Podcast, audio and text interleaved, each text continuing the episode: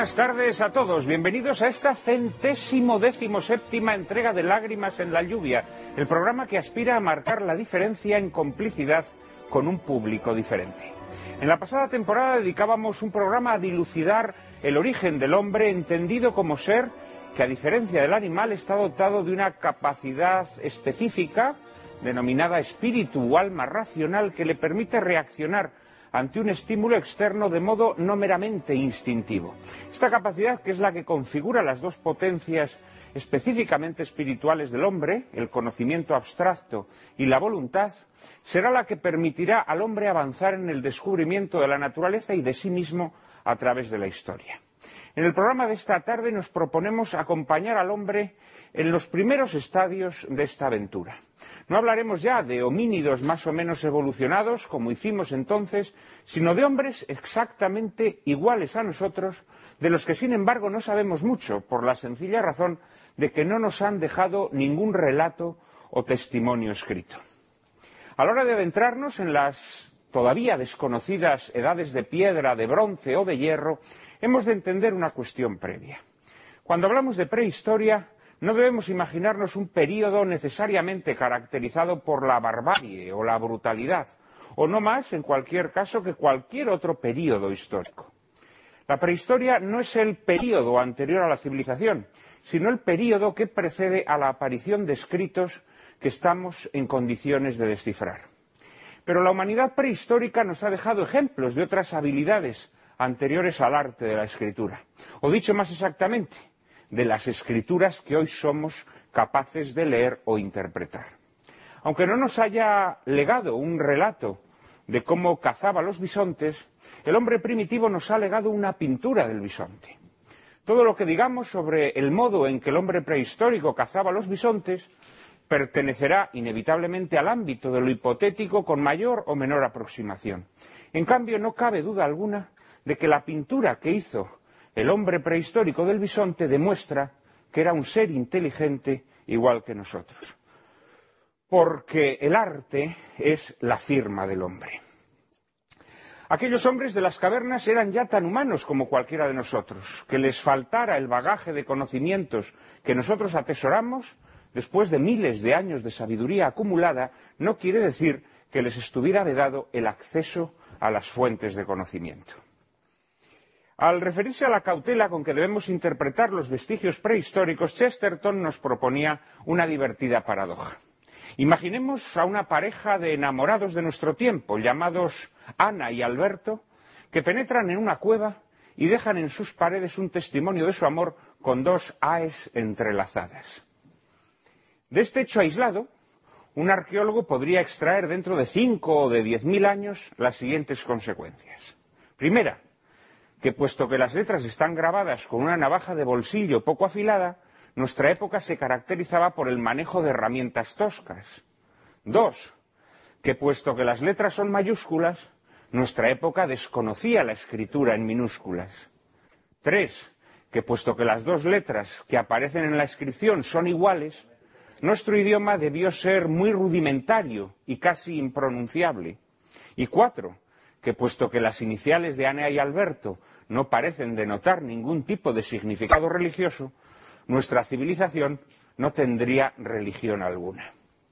Aunque quizá en este último punto el arqueólogo de dentro de cinco o diez mil años no andaría del todo desencaminado. En nuestro programa de hoy intentaremos conocer un poco mejor, con las cautelas debidas y dentro de las limitaciones eh, propias del, de la escasez todavía de vestigios, al hombre prehistórico de la edad de piedra y de las edades de los metales. Lo haremos en compañía de Ignacio Martínez Mendizábal, Natalia López Moratalla, Hipólito Sanchiz Álvarez de Toledo y Emilio Chubieco. Les prometo un coloquio formidable. Pero antes, como siempre, María Cárcava les anticipa la película que lo ilustrará. Muy buenas tardes, Juan Manuel, y muy buenas tardes a todos ustedes. Esta tarde les proponemos que se quedan con nosotros para ver La Guerra del Hierro, cinta dirigida en 1983 por el italiano Umberto Lenzi. Lenzi, que firmó muchos de sus trabajos con seudónimo en su afán por conquistar los mercados internacionales, práctica muy habitual entre los cineastas italianos dedicados a los géneros populares, es un director mítico entre los aficionados al cine de serie B que cultivó todos los subgéneros imaginables, desde el spaghetti western al cine gore, pasando por el peplum, el giallo o el polichotesco. Entre sus obras podemos y debemos citar Siete orquídeas manchadas de sangre, Un lugar tranquilo para matar, Espasmo o Caníbal feroz. Llama la atención la sencillez de un guion que curiosamente fue escrito por seis personas, incluyendo a Lenzi, el productor Luciano Martino, hermano del afamado director Sergio Martino, Alberto Cavalone, Lea Martino, Dardano Sacchetti y Gabriel Rossini. Fueron los conocidos hermanos Guido y Mauricio D'Angelis quienes compusieron las pegadizas melodías de la Guerra del Hierro y el experimentado Giancarlo Ferrando se ocupó de su fotografía. La trama de la cinta, de modo bastante fantasioso, pero sumamente gráfico, nos narra las vicisitudes de una tribu que descubre cómo confeccionar armas con hierro y también utilizarlas para asegurar su supervivencia frente a otras tribus que se las disputan una recreación libérrima de la llamada Edad de Hierro que hará las delicias de los amantes del cine más desprejuiciadamente friki. Para los más cinéfilos resultará muy curioso ver en la película a los actores William Berger y George Eastman, iconos ambos del spaghetti western, que encarnarán respectivamente al pacífico patriarca Mogo y al villano Wood. En fin, con la entretenida La Guerra de Hierro les dejamos, pero no antes sin recordarles que en el coloquio posterior nuestros invitados tendrán ocasión de señalar sus deslices y errores históricos. Que ustedes la disfruten.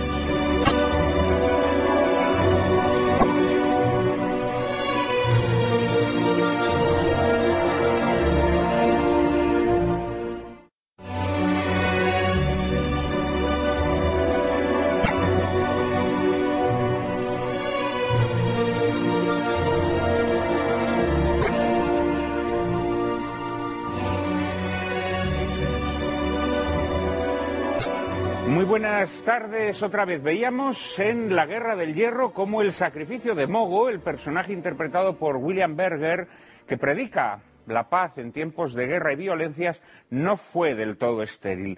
En Lágrimas en la lluvia, aunque somos conscientes de que nuestro programa es una voz que pocos escuchan, tenemos la esperanza de que prenda entre sus seguidores más fieles el gusto por una forma distinta de hacer televisión. Para facilitar el intercambio de ideas con esos seguidores, hemos dispuesto una dirección de correo electrónico a la que pueden hacernos llegar sus propuestas y sugerencias. Hemos recibido muchos correos esta semana, Cárcava. Pues muchísimos correos como, cada semana, Prada. Correos como el de Conchi y Pedro, que desde Palma de Mallorca nos instan a estudiar la figura y la trascendencia de Napoleón Bonaparte en la historia universal. María García sugiere que hablemos de Bizancio, Persia y de los cristianos árabes en la difusión del saber clásico y en el inicio de la ciencia moderna. Más cosas, Pablo Domingo nos dice que le encantaría que emitiéramos la película Los niños del Brasil ya que a su juicio merece un coloquio por su candente actualidad, aún datando de 1978. Carmen Díaz desea que organicemos un programa que analice la obra del premio Nobel Conrad Lorenz, los, ocho pecados mortales.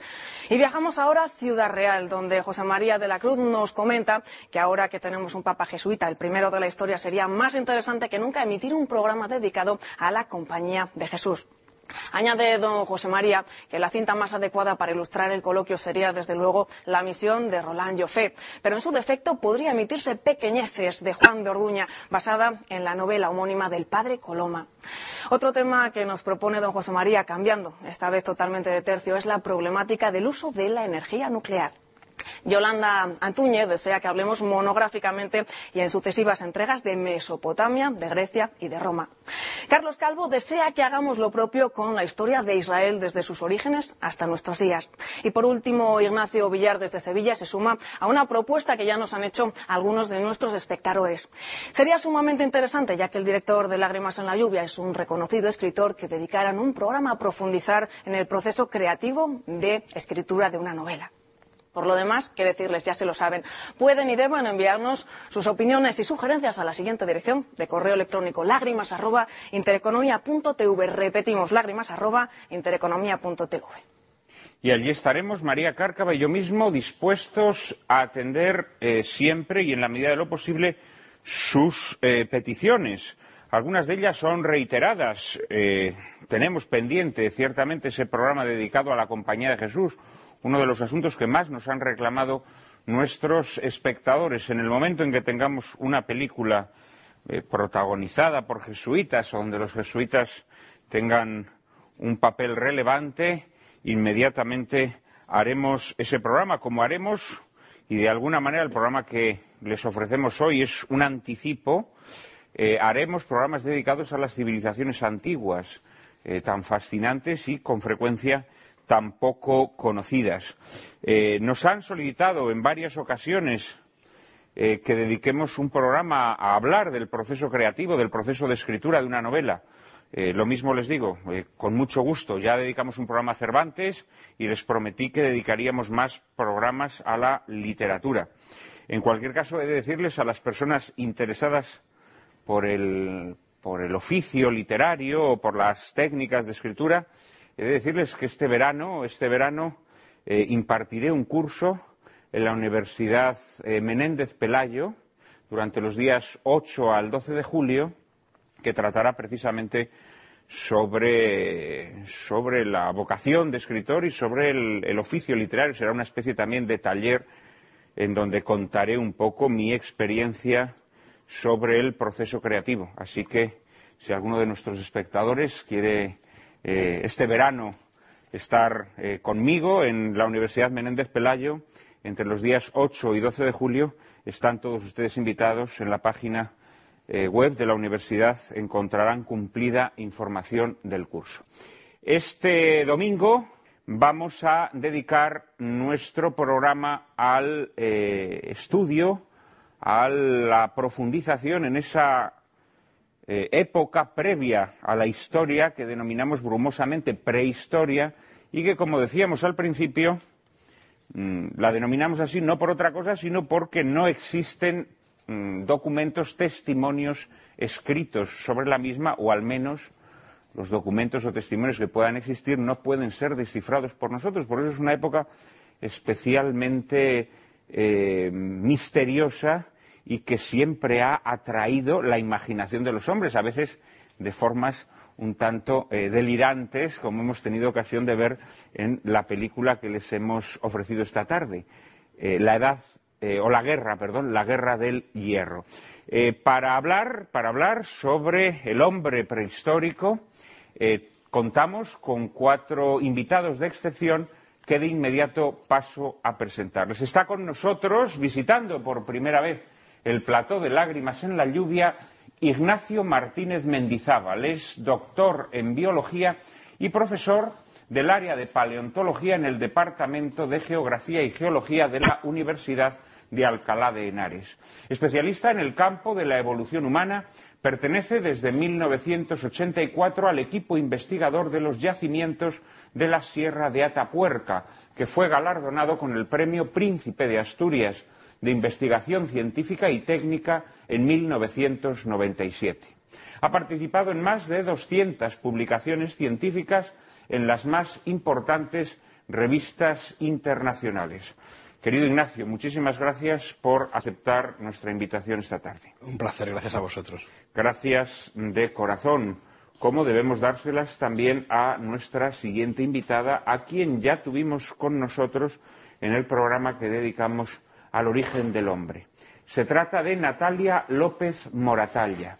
Es catedrática de Bioquímica y Biología Molecular en la Universidad de Navarra presidenta de la Asociación Española de Bioética y Ética Médica, vocal del Comité de Bioética de España, vocal de la Comisión Nacional de Reproducción Humana Asistida, es directora de la serie de vídeos Los secretos de tu cerebro y la serie de informes Avances científicos de relevancia ética. Querida Natalia, muchísimas gracias por atender nuevamente nuestra petición. Gracias por la invitación.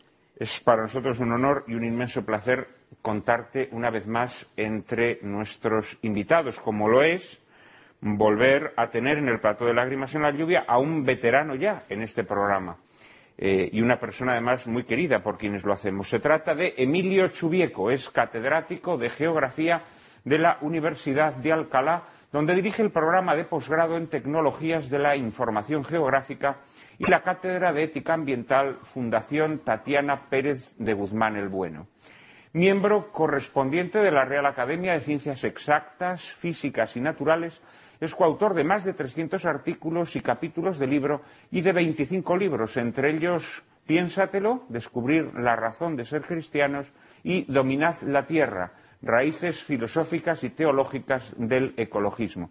Asimismo, es director de la editorial Digital Reasons, que publica libros digitales sobre cuestiones controvertidas desde una perspectiva antropológica cristiana.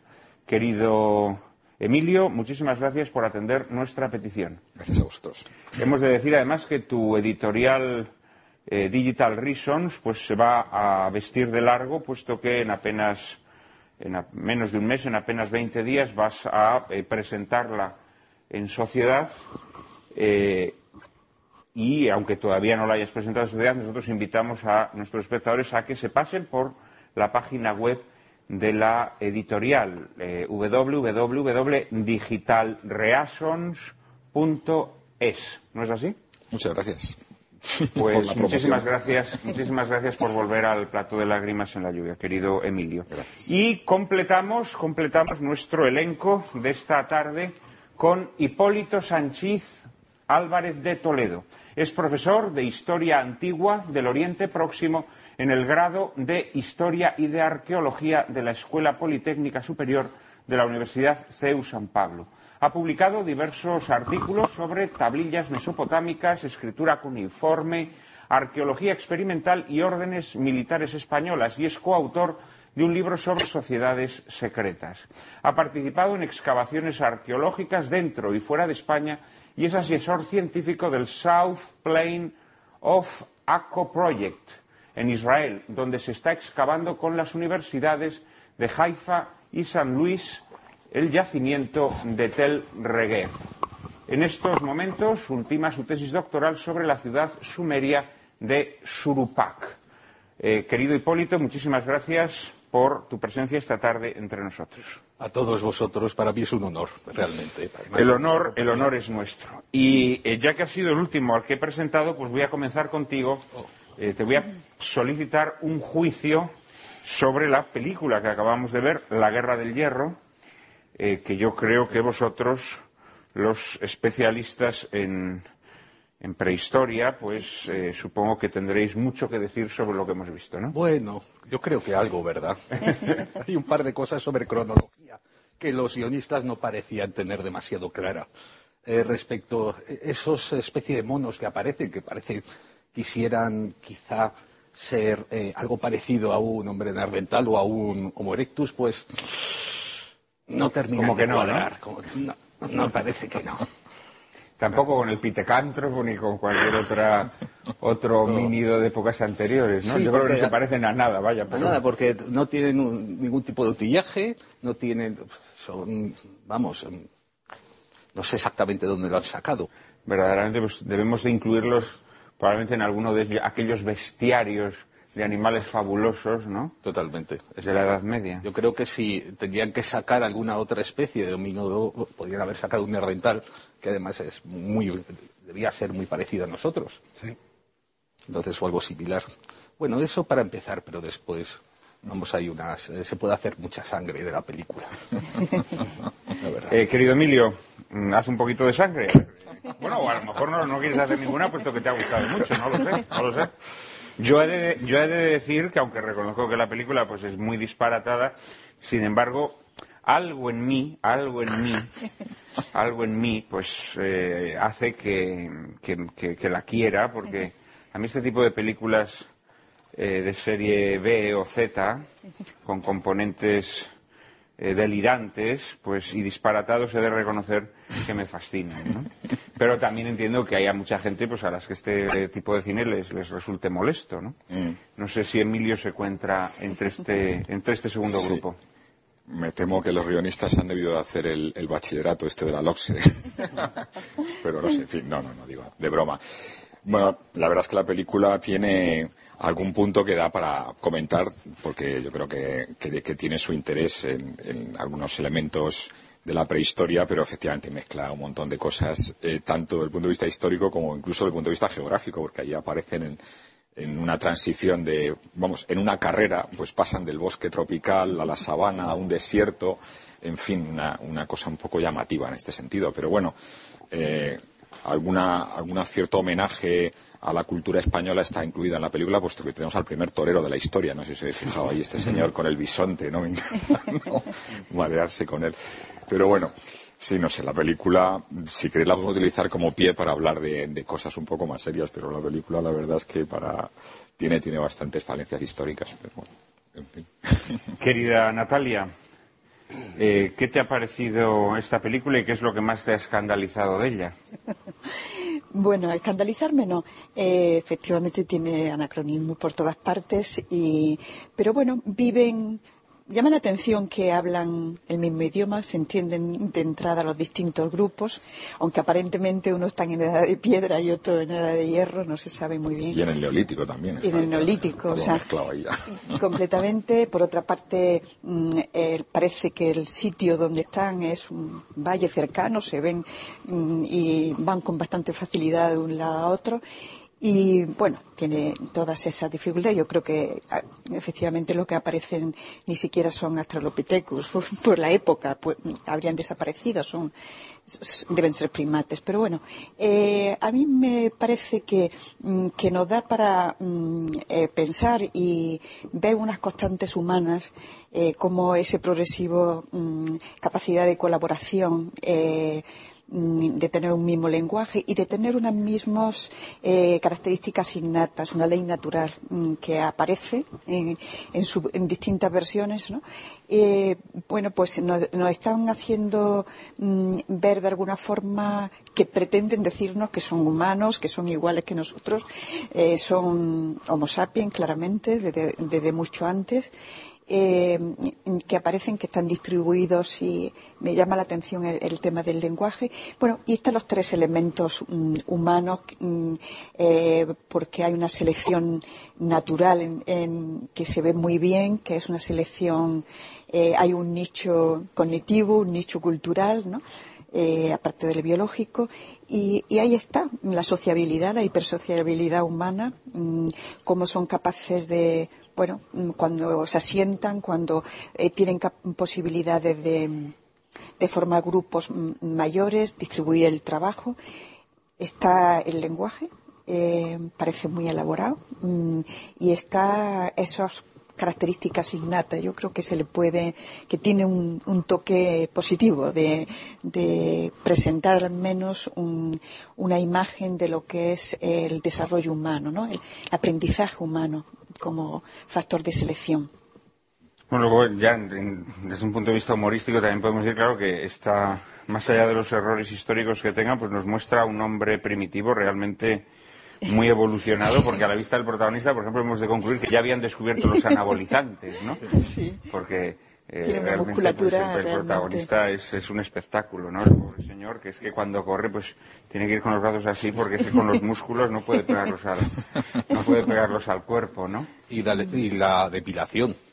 Y la depilación, el arte de la depilación, efectivamente, lo tenían ya muy, Y el maquillaje muy de, la- de las avanzado y, mujeres. y- y los tintes, los tintes del pelo también, ¿no? Eh, quiero decir que, que realmente es un hombre, es un hombre primitivo francamente muy evolucionado.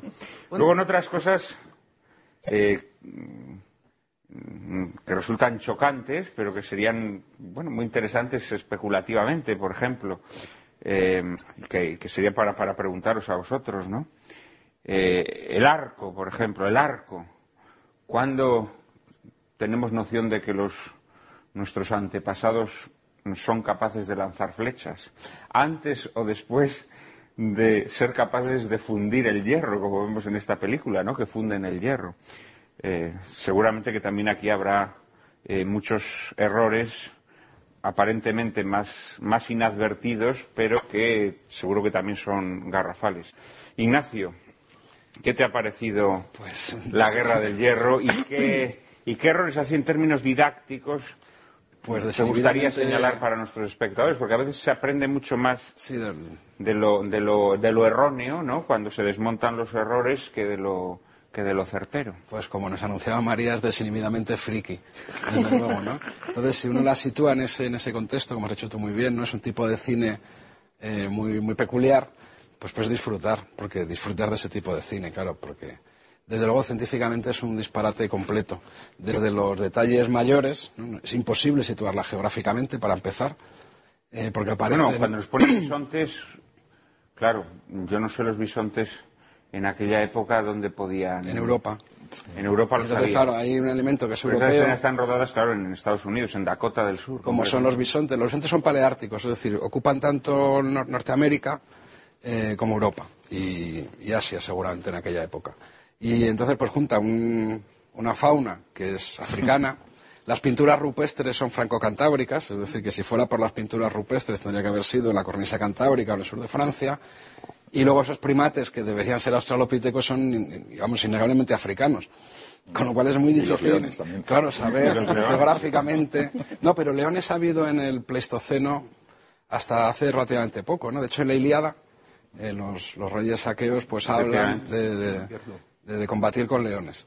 Es decir, que ya geográficamente no hay manera de situarla en ningún sitio. Cronológicamente, por supuesto, es imposible, ¿no? Con esa mezcla de, tipos humanos. Eh, luego tiene detalles, me gusta fijarme en los detalles, que son, y que hace mucha referencia a lo que comentabas antes de que la humanidad prehistórica es todo menos tonta, ¿no? Todo menos sofisticada. Eh, se conocen unas lanzas eh, de madera milagrosamente conservadas en Alemania, en Seringen, así se llama el yacimiento, tienen 300.000 años, es decir, sería muchísimo más antiguo que, nuestra especie, todavía todavía no había aparecido nuestra especie. Y en, el- en la forma de las lanzas de Seringen está el mismo diseño que las jabalinas olímpicas. Es decir, que es- que tiene un diseño que cuando se lanzan eh, son más gruesas por delante que por la parte posterior, va vibrando la cola de la jabalina. Eso permite que llegue lejísimos. Eh, bueno, eso lo sabían hacer los hombres primitivos, pero el que ha hecho la película sabe menos de lanzas que los hombres primitivos. Sí, porque les las ha puesto- verdaderamente les ha rudas, puesto ¿eh? unos palitroques que son patéticos cuando los intentan lanzar, ¿no? Y los hachas, los hachas, vamos, no hay, no hay un solo silex tallado. Ahí han cogido un pedrolo, lo han puesto en un palo y lo han atado. No, Sí, sí, pero han más con cintas, se nota mucho. Pero como, sí como detalles graciosos de la película. Eh, la cabeza de león que lleva el malo, el, el este, el malo, eh, yo he visto la película con algunos compañeros del equipo y nos, nos hacía mucha gracia porque no identificábamos la mandíbula a qué especie animal pertenece. Es decir, la dentición que tiene la mandíbula no es ni de un león ni de un oso. Ahí me temo que es lo que pillaron en el departamento de guardarropía. Sí, pero que- es un peluche, o sea, literalmente no, no puede ser un... Y entonces, claro, hasta los detalles más, más tontos, más pequeños de la película son, son, son aberrantes, ¿no? Eso quizás eso le da todo su encanto, ¿no? Es decir, es una obra maestra de, de que nada encaje, ¿no? De que nada sea... Hay, co- hay cosas que, por ejemplo, sí me gustaría preguntarte o preguntaros en general, porque sí me parecen interesantes. Por ejemplo, en la película vemos hombres que viven en cavernas y hombres que viven en chozas. Eh, ¿Esto podría ser verosímil? Es decir, que en una misma época conviviesen hombres que vivían en, en cavernas Sí, y que sí, vivían sí, en sí. chozas. Sí. ¿Y hemos de suponer que los que vivían en chozas estaban más eh, desarrollados culturalmente que los que vivían en cavernas o no necesariamente? Bueno, aquí tal como se pinta, sin duda, porque ahora son neolíticos. Bueno, tienen cerámica y tienen agricultura. Eh, y eso ha ocurrido al final del Paleolítico y cuando llegó las, lo que se llama la neolitización, que fue como una ola, se discute si es de ideas, de población, pues se encontraron poblaciones que eran todavía paleolíticas, que eran cazadores recolectores, con, poblaciones que llegaban o, con poblaciones que iban eh, tomando el tipo de, cultura y de economía neolítica. Así que seguro. Mi amigo Juan Arzuaga tiene algún libro en que lo, lo explica muy bien. Él hace referencia a las pinturas rupestres eh, del arte levantino, que posiblemente nos, nos narran ese choque entre los últimos paleolíticos, los últimos cazadores recolectores y los primeros ya eh, agricultores, ¿no? que debió ser algo tremendo. Eh, pues como no se ha vuelto a ver a lo mejor desde que los españoles llegamos a América, ¿no? Un tipo, o sea que sí se ha dado ese, ese encuentro. Debía ser algo así como el antiguo oeste, en el sentido. Eh, unas especies de reservas de paleolíticos, cazadores recolectores, y eh, de repente eh, neolíticos, ya o bien llegando o bien siendo convertidos, por así decirlo. Pero yo creo que el paisaje sería algo similar. Sí, claro, el conflicto entre ganaderos y, colonos. totalmente, totalmente. en raíces profundas, en Duelo al Sol, en tantos clásicos del, del, cine del oeste. Y respecto a las armas, respecto a las armas, porque esto también es, es bastante llamativo, ¿no? Eh, claro, aquí pasan de, de las hachas esas con el pedrolo a, espadas que, bueno, aparte de lo pesadas que tendrían que ser esas espadas, yo. Eh, eh, espadas perfectamente fundidas, ¿no? Eh, según los métodos, pues de, un herrero, vamos, lo vemos, ¿no? Cómo se vierte en el, molde de piedra la, la, espada, luego cómo se, cómo se trabaja en el yunque o en el, o en el remedo de yunque que emplean, en fin, realmente es, es llamativo, ¿no? Y sin embargo nos hacen ver como que el arco y las flechas son como una, eh, un arma más elaborada ¿no? y posterior, ¿no? tal y como aparece en el desarrollo de la película. ¿Esto mm, es creíble o también es un poco fantasioso y disparatado? Bueno, pues depende mucho también de, la, de, los grupos, ¿no? Es decir, que eh, realmente plantea este protagonista, ¿no?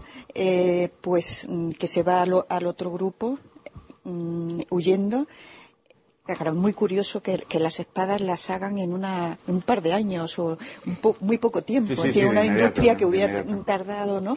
Eh, siglos y siglos eh, y milenios en, realizarse y tal, se hace en un rato. No, no me parece, en cambio, mal la idea de que el malvado descubra el hierro después de una erupción volcánica. Sí, mm, puede ser. Bueno, o sea, un, un metal que ha sido fundido por las altas temperaturas de la erupción y que luego se ha solidificado. Bueno, eso me parece una idea original. Sí. Luego trabajarlo ya requiere varias generaciones, enseñar, etcétera, ¿no? Aparte de que uno lo piense y lo pueda, lo pueda ir trabajando. Yo creo que hay más que si antes o después, porque estos grupos vivirían, según también el tamaño de las poblaciones, tendrían distinta capacidad de, desarrollar una técnica que requiere generaciones y, una vida más larga, etcétera, ¿no? Eh, el yo creo que tiene ahí más un sentido de decir, bueno, eh, hacerle frente sin utilizar la misma y, con más inteligencia. Es decir, ellos tienen que acercarse para clavarme la espada. Yo disparo a distancia y, no me llegan, ¿no? Es decir, me parece que son distintos planteamientos de intentar solucionar un problema. Se ve un, desarrollo de la inteligencia con un pueblo que quiere eh, ser pacífico, que no quiere la, mm, mm, solo ve la parte negativa del desarrollo industrial y, sigue la edad de piedra en ese sentido, pero por, unos motivos eh, de, no querer mm, eh, matar, ¿no? hay un momento, creo que dice que la vida es sagrada para ellos, o, en este sentido. Entonces, me parece que lo que está presentando son distintas actitudes humanas que no tienen tanto que ver con el tiempo, el momento, el... sitio, como Mm, sí, sí, sí, sí. Aunque puntas de flecha los, las hay antes de la edad de hierro, claro, puntas de... Es que son de madera. Talladas en, en, en, sílex o en... Creo... sí, muy brevemente ya. Muy brevemente. Creo que se supone, eh, corrígeme, los neandertales probablemente no utilizaban el arco y la flecha, pero es propio nuestro. Es propio nuestro y además bastante antiguo. ¿Magdaleniense o anterior? Pues el arco y la flecha es curioso, porque claro, no, no tenemos la madera, no tenemos puntas. Lo que pasa es que la primera arma para matar a distancia, de hecho es la primera máquina que inventó la humanidad, es el propulsor. Eso sale en la película En busca del fuego. Es una de las, de las mejores técnicas que trae el héroe cuando vuelve, el propulsor. El propulsor es muy, muy antiguo, es gravetiense. Eh, y el arco y la flecha eh, tiene una curiosidad. Solo hay una cultura humana que no conoce el arco y la flecha. Eh, son los aborígenes australianos. con lo cual no puede especular, tienen propulsores. que poblaron Australia antes de que a alguien se le ocurriera el arco y la idea se difundiera. ¿no? Mm, posiblemente los aborígenes australianos llevan 60.000 años en Australia. Así que, utilizando ese argumento, pues podríamos decir que la invención del arco tuvo que ser hace más de, de 60.000 años. Porque si no, la, la tendrían, ¿no? Muy bien, vamos a hacer una, una pequeña pausa de apenas un minuto e inmediatamente estaremos nuevamente con todos ustedes hablando de el hombre prehistórico. No nos abandonen, por favor.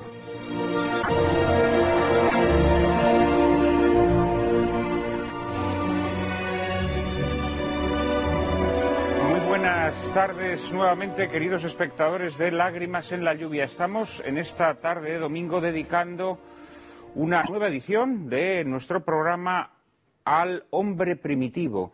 Hemos eh, visto, quienes estén acompañándonos desde el comienzo de la tarde, eh, la recordarán porque habrá dejado una huella indeleble en su memoria, eh, la guerra del hierro del director italiano Umberto Lenzi. Yo he de confesar que me declaro admirador de este director porque me ha dado muy buenos ratos con películas de zombies, películas de romanos, películas del oeste y películas de hombres prehistóricos como la que acabamos de ver. Sobre ella, sobre esta película de Humberto Lenzi, todavía Ignacio quería hacer algún comentario más. Sí, no, muy breve.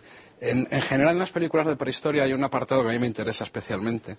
Eh, y es que es muy interesante para ver, porque solemos proyectar en las películas de prehistoria, en las de Tarzán también, pero en las de prehistoria, la visión que nosotros tenemos del mundo, y entonces es como un espejo, a ellos lo proyectamos.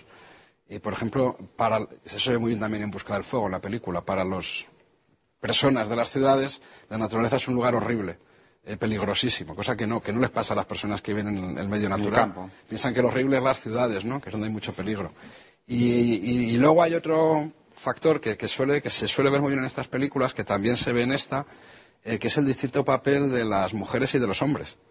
En, las tribus. ¿no? Si quitamos los personajes principales, que claro tienen más protagonismo, pues en el trasfondo se ve el papel, el papel protagonista en todo de los varones y el papel de las mujeres que están siempre solo asustadas. ¿no? En, la, película permanentemente también, también, se asigna esa visión de la mujer como, como malvada, ¿no? como pérfida, que, haría el papel de la morena, digamos, en la película, ¿no? frente a la rubia, que es la mujer mm, bálsamo, digámoslo así, ¿no? para el hombre.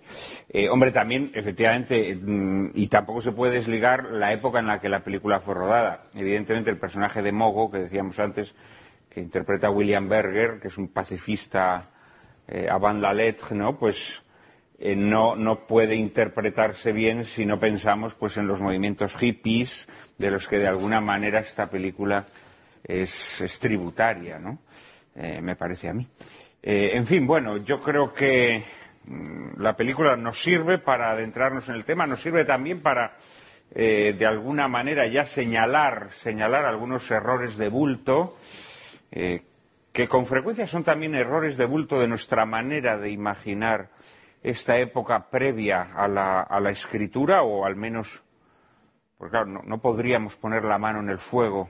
Luego, hablaremos seguramente de estos asuntos, de que estas personas no tuvieran formas de comunicación escrita, pero que desde luego son formas que nosotros no conocemos y que por lo tanto, al no tener documentos eh, fidedignos de cómo vivían, hay muchas cosas en ellos que se nos escapan. Esta tarde vamos a hablar de la edad de piedra, vamos a hablar de la edad de los metales. Eh, María Cárcava nos introduce en el primero de estos segmentos de tiempo prehistórico. En la temporada pasada, como decíamos antes, dedicamos un programa monográfico a analizar los orígenes del hombre. Hoy queremos proseguir aquel intento acompañando el itinerario del Homo sapiens a través de la prehistoria. Según el diccionario de la Real Academia Española de la Lengua, la prehistoria es el periodo de la vida de la humanidad anterior a todo documento escrito y que solo se conoce por determinados vestigios como las construcciones, los instrumentos, los huesos humanos o los huesos de animales. Circunscribimos nuestro estudio remontándonos hasta el Paleolítico Superior, que terminó aproximadamente hacia el año 10.000 a.C., coincidiendo con la época geológica del Pleistoceno y con la última glaciación. El hombre de esta etapa caza ya con flechas y utensilios de hueso y asta y marfil y posee equipamiento lítico bastante avanzado. Es seminómada, habita en cuevas que decora con pinturas naturalistas, organiza rudimentariamente el trabajo e incluso practica rituales relacionados con la caza y la reproducción. La mejora climática que se produjo tras la segunda glaciación lleva a este hombre primitivo a abandonar el cobijo constante de las cuevas para vivir en chozas al aire libre o en abrigos rocosos. Las poblaciones se definían con mayor claridad en este periodo. Comenzaron a proliferar grupos especializados en la explotación de los recursos naturales que poco a poco fueron enriqueciendo su dieta. Llega el neolítico. El hombre se hace más sedentario y se agrupa en comunidades, convirtiéndose en agricultor al emplear técnicas como el barbecho, el cultivo de cereales y también en ganadero al domesticar bueyes, vacas, cerdos, cabras y también perros. El surgimiento del neolítico en Europa se produjo con rapidez a través del norte de Grecia y los Balcanes, así como del Mediterráneo hasta llegar a Portugal y el norte de África. En España los yacimientos neolíticos más importantes se localizan fundamentalmente en Barcelona, Gerona, Alicante, Valencia, Granada y Málaga. El hombre del neolítico mejoró sus herramientas de trabajo, comenzó a fabricar objetos de cerámica decorada y a confeccionar objetos de adorno como brazaletes, colgantes y anillos. Se especializó aún más en el trabajo, iniciándose incluso formas rudimentarias de comercio, así como muestras de arte religioso. Esta tarde invitamos a nuestros invitados a desmenuzar los principales hitos de esta desconocida edad de piedra. Bueno, eh, hablar de estas cuestiones, pues siempre tiene sus dificultades, ¿no? Eh, el ejemplo que poníamos eh, humorístico de Chesterton al comienzo del programa, de alguna manera nos hace siempre mirar con humildad los descubrimientos o el conocimiento que poseemos sobre esta época, porque siempre podemos imaginarnos cosas que no fueron realmente así. Eh, ¿Qué es lo que podemos decir a ciencia cierta que conocemos eh, del hombre de la edad eh, de piedra? Ante todo, habría que explicar a nuestros espectadores que no era un hombre menos inteligente que nosotros. porque, claro, muchas veces identificamos el grado de desarrollo tecnológico eh, con, una mayor inteligencia. Mm. Y evidentemente el desarrollo tecnológico es una cosa progresiva que siempre se funda en los descubrimientos anteriores. Pero eso no quiere decir, naturalmente, que nuestros antepasados fueran menos inteligentes que nosotros. ¿Qué podríamos decir? ¿Qué rasgos fundamentales podríamos decir eh, que caracterizan al, hombre de la edad de piedra? A ver, ¿quién quiere empezar?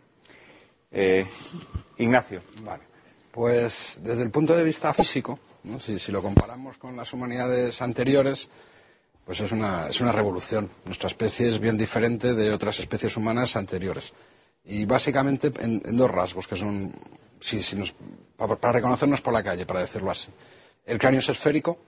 ¿Perdón? El cráneo es ah, esférico y, el cuerpo es muy estrecho. Es decir, comparado con las humanidades anteriores, su cuerpo serán mucho más anchos, serán mucho más fuertes que nosotros para la misma estatura.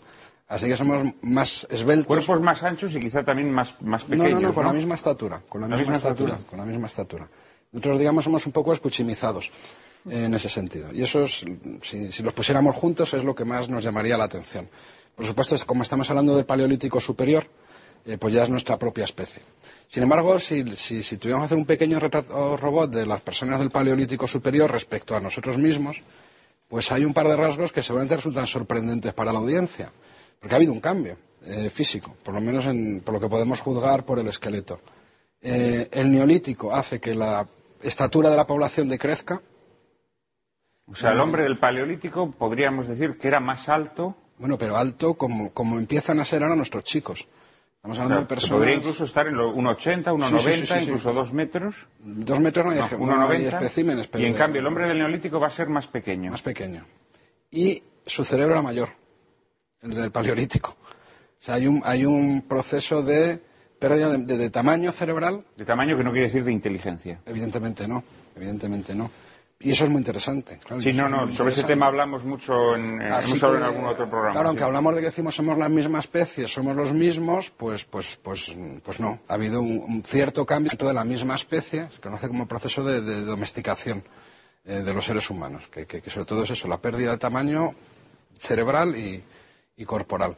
Y yo creo que si tuviéramos que dar otra pincelada, el neolítico parte, yo creo, la historia de la humanidad en dos, en algo que me parece que es una revolución eh, que yo no sé si va a haber otra en la historia de la humanidad, y es eh, la concepción de las personas sobre nosotros mismos.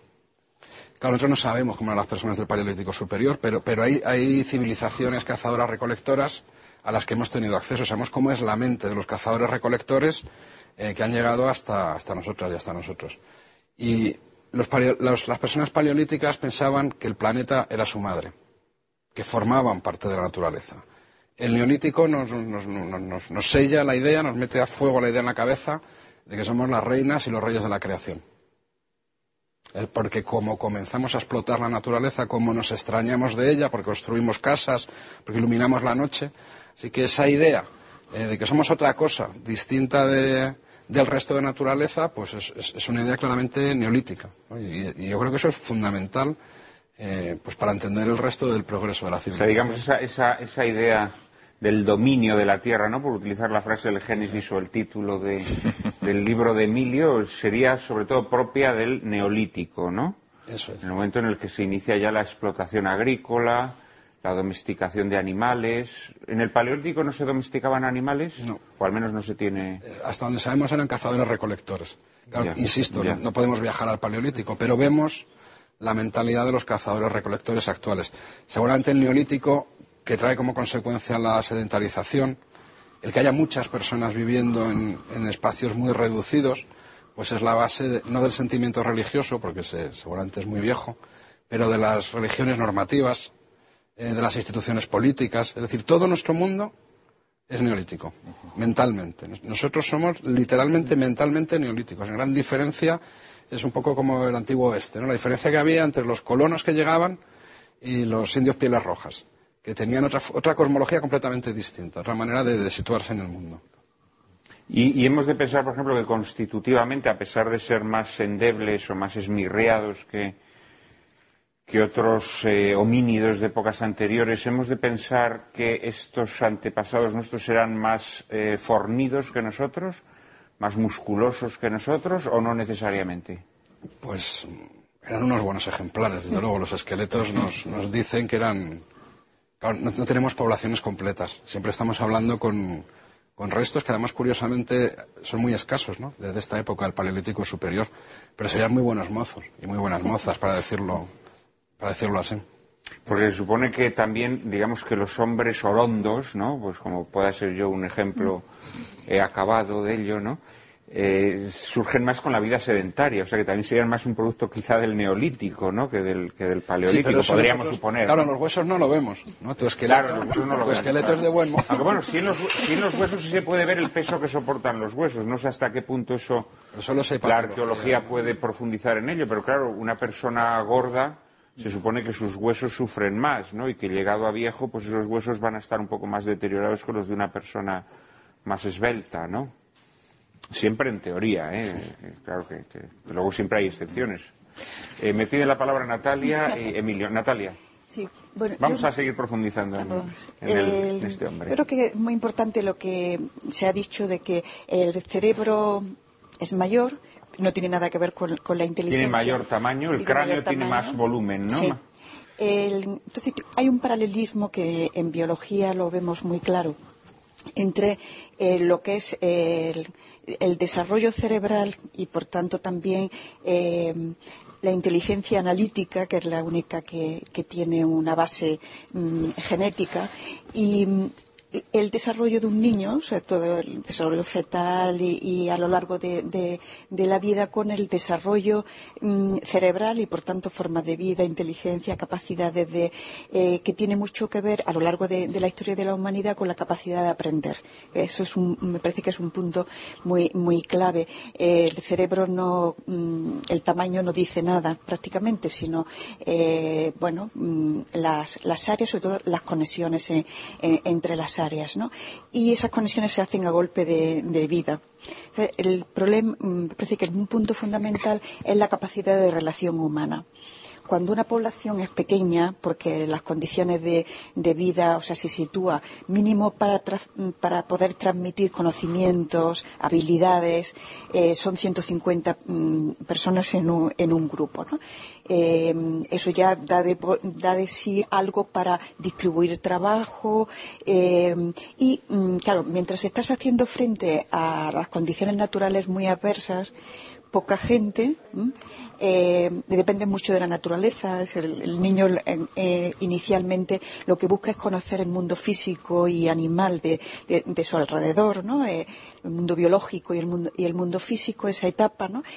Claro, cuando la naturaleza es muy dura, sobreviven los fuertes cuando no tienen una no hay una capacidad y una longitud de vida de vida media suficiente para tra- para enseñar a otros y pasar de generación en generación el- la capacidad de aprendizaje y de socialización y, y- y simplemente uno pudo inventar un arco, pero no lo pudo transmitir, o sea, y ocurre en, distintos sitios, ¿no? Entonces, es muy importante en esta época, hay una curva de, un pico de crecimiento, una inflexión en el crecimiento de poblaciones mm, enorme entre los años, eh, hace 15.000 años y 8.000 comienza hacia arriba una curva de crecimiento de las poblaciones, ¿no? y de los grupos que pasan de cientos, pues eh, incluso a integrarse grupos. Y de ahí ya podemos suponer que son más capaces de enfrentarse eh, sobre todo de, transmitirse lo que uno eh, aprende, porque acá hay una selección que no depende tanto de, la fortaleza física, eh, puede ser muy enclenque y ser, mm, tener una respuesta inteligente, podemos decir, ocurrírsele algo que resuelva un, problema. Mm, si se puede dedicar a explotarlo y a enseñarlo, ese grupo mm, humano crece rápidamente, eh, mientras que otro grupo de enfrente, mm, muy cercano, eh, no ha tenido ese personaje, ¿no? Es decir, eh, es muy importante el, tema de, que nos desarrollamos y desarrollamos el cerebro de acuerdo con lo que aprendemos, lo innato, las capacidades innatas que son, ahí están a flor de piel, mm, se, ve mucho, ¿no? búsqueda del error, el niño ya con, un año tiene una persistente búsqueda de, error, después hay un, todo un aprendizaje también emocional, de gestos, de, mm, no hace falta un desarrollo mm, eh, del lenguaje muy fuerte. Sin embargo, cuando el grupo es grande, se puede comunicar mucho más, entonces tiene un lenguaje mucho más elaborado, puede transmitir también conceptos, mm, entonces el aprendizaje eh, sube y con el aprendizaje y toda esa tecnología el grupo aumenta, se pueden dividir los trabajos, mm, eh, son sedentarios, ya mm, es decir, pueden desarrollar una industria. ¿Sí podemos concebir en esta época de la de piedra ya una división del trabajo? Sí, eh, bueno, en la película si es, si es sí, sí, no, en la película, en la película se eh, percibe. Pues ahí están, ¿no? Eh, con un pedrusco, pero luego también muelen y, y, tienen. Bueno, yo creo que también es importante que, que cada grupo humano desde que salen de, África esa población, que son, eh, según mm, el estudio de, los genes, mm, fundamentalmente mitocondriales, y el mismo tronco de las lenguas que se superpone perfectamente, ¿no? Los genes, el árbol de los genes con, las mitocondrias bastante en esas cinco grandes eh, grupos de, la humanidad que se extienden, por, del Homo sapiens que se extienden por todo el mundo, entonces hay un... Eh, es muy distinto, mientras en un momento en unos años eh, un grupo está con un desarrollo eh, cerca o lejos, no, tienen ese mismo desarrollo porque no han, conseguido quizás un, inventor, un tal, una, también el sitio geográfico importa, mucho, ¿no? Mm, dónde están. Y luego están los grandes movimientos de mm, de poblaciones migratorios, que se contagian. Pero a raíz de lo que tú dices, me plantea también una pregunta.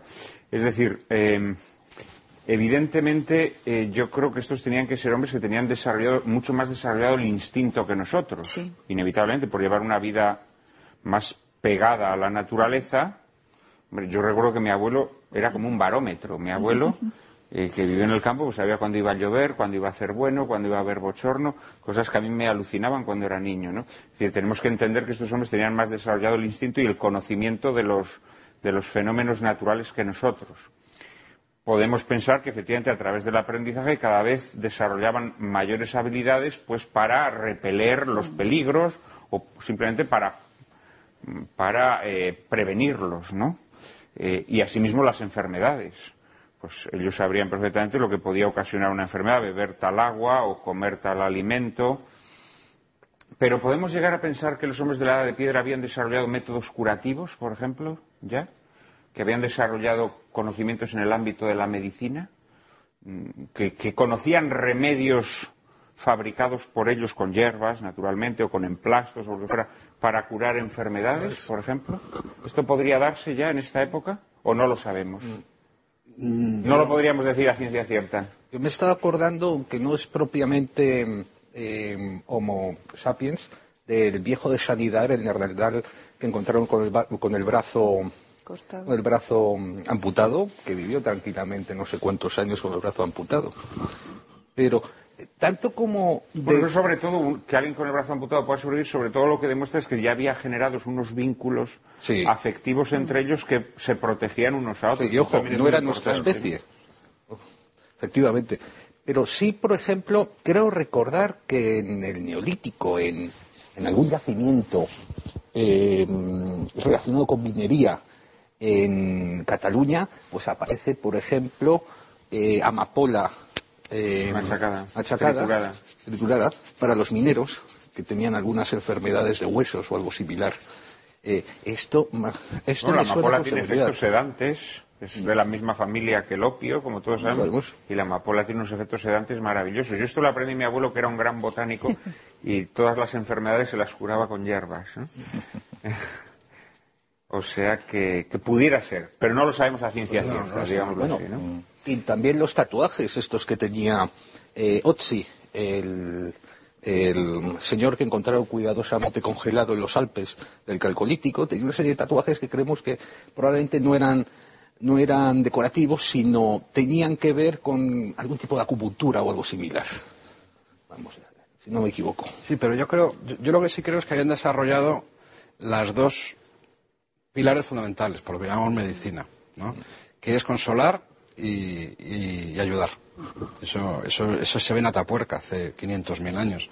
Eso ya estaba. La capacidad de curar es... que esto, por ejemplo, ya está en algunos monos. Es decir, los, chimpancés cuidan a su... Sí, sí, sí, sí pero, pero mucho más desarrollado. A su manera. Mucho más desarrollado de lo que hay en los chimpancés. La capacidad de curar, claro, es que yo creo que es casi prácticamente de la medicina moderna, porque todo lo demás es ensayo-error.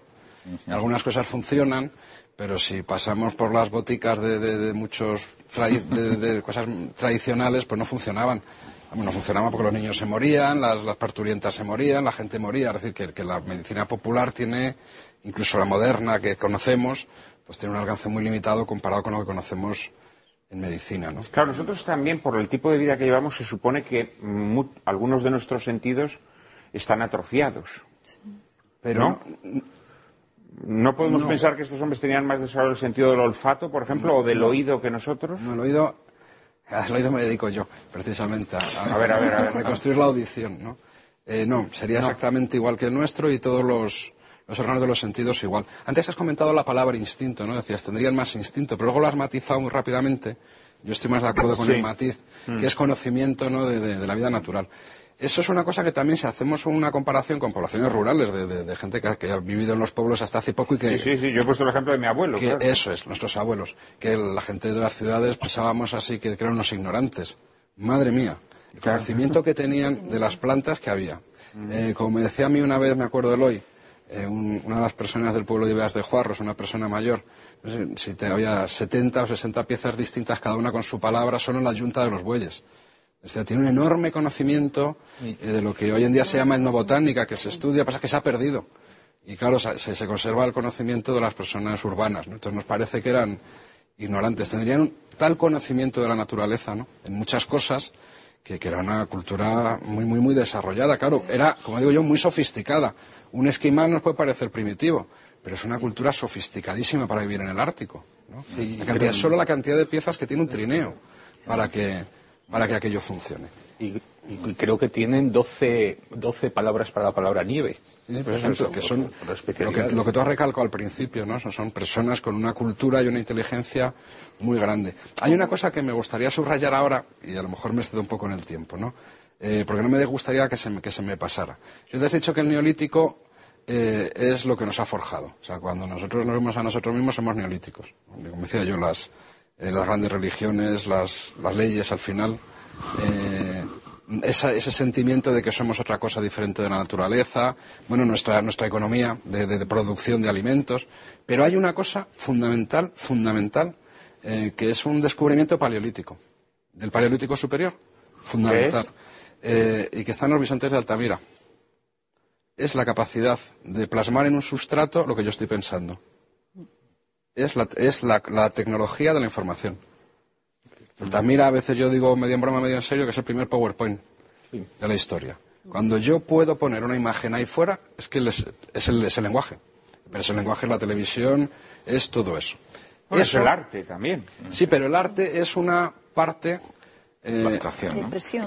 Eh, yo aquí no, me meto en la parte que tiene estética del arte, ¿no? no, la capacidad como técnica, como tecnología. El, arte como capacidad para reflejar la realidad para mediante signos, aunque no sean... No la realidad, mi realidad mental, sí, porque en realidad uno no está reflejando Sí, sí, no, la realidad pasada por la capacidad de abstracción que Lo que uno está pintando es el bisonte que uno tiene en la cabeza. Y claro, eso, eso es tremendo. Y posiblemente asociado y eso hay que con especificarlo claramente, eso ocurre en el eso paleolítico. el paleolítico superior no es neolítico. Neolítico lo hereda. Y eso tiene algo, o sea, tiene muchas implicaciones que nos ha, traído hasta aquí. Y una de ellas es la capacidad de, plasmar cosas que no existen también.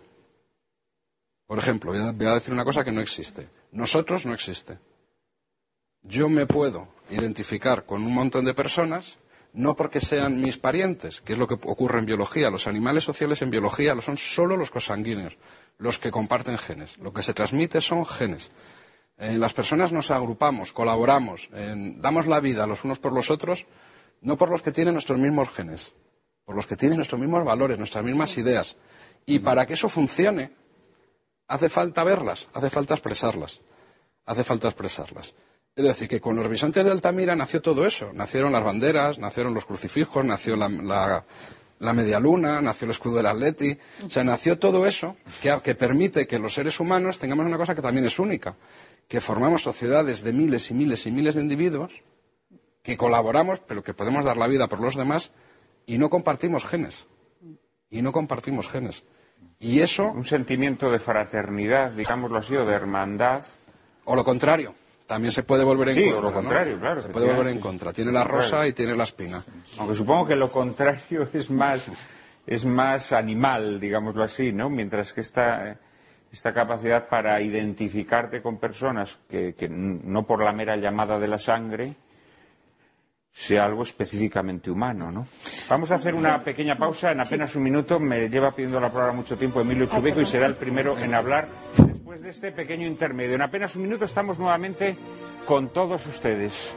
No nos abandonen, por favor.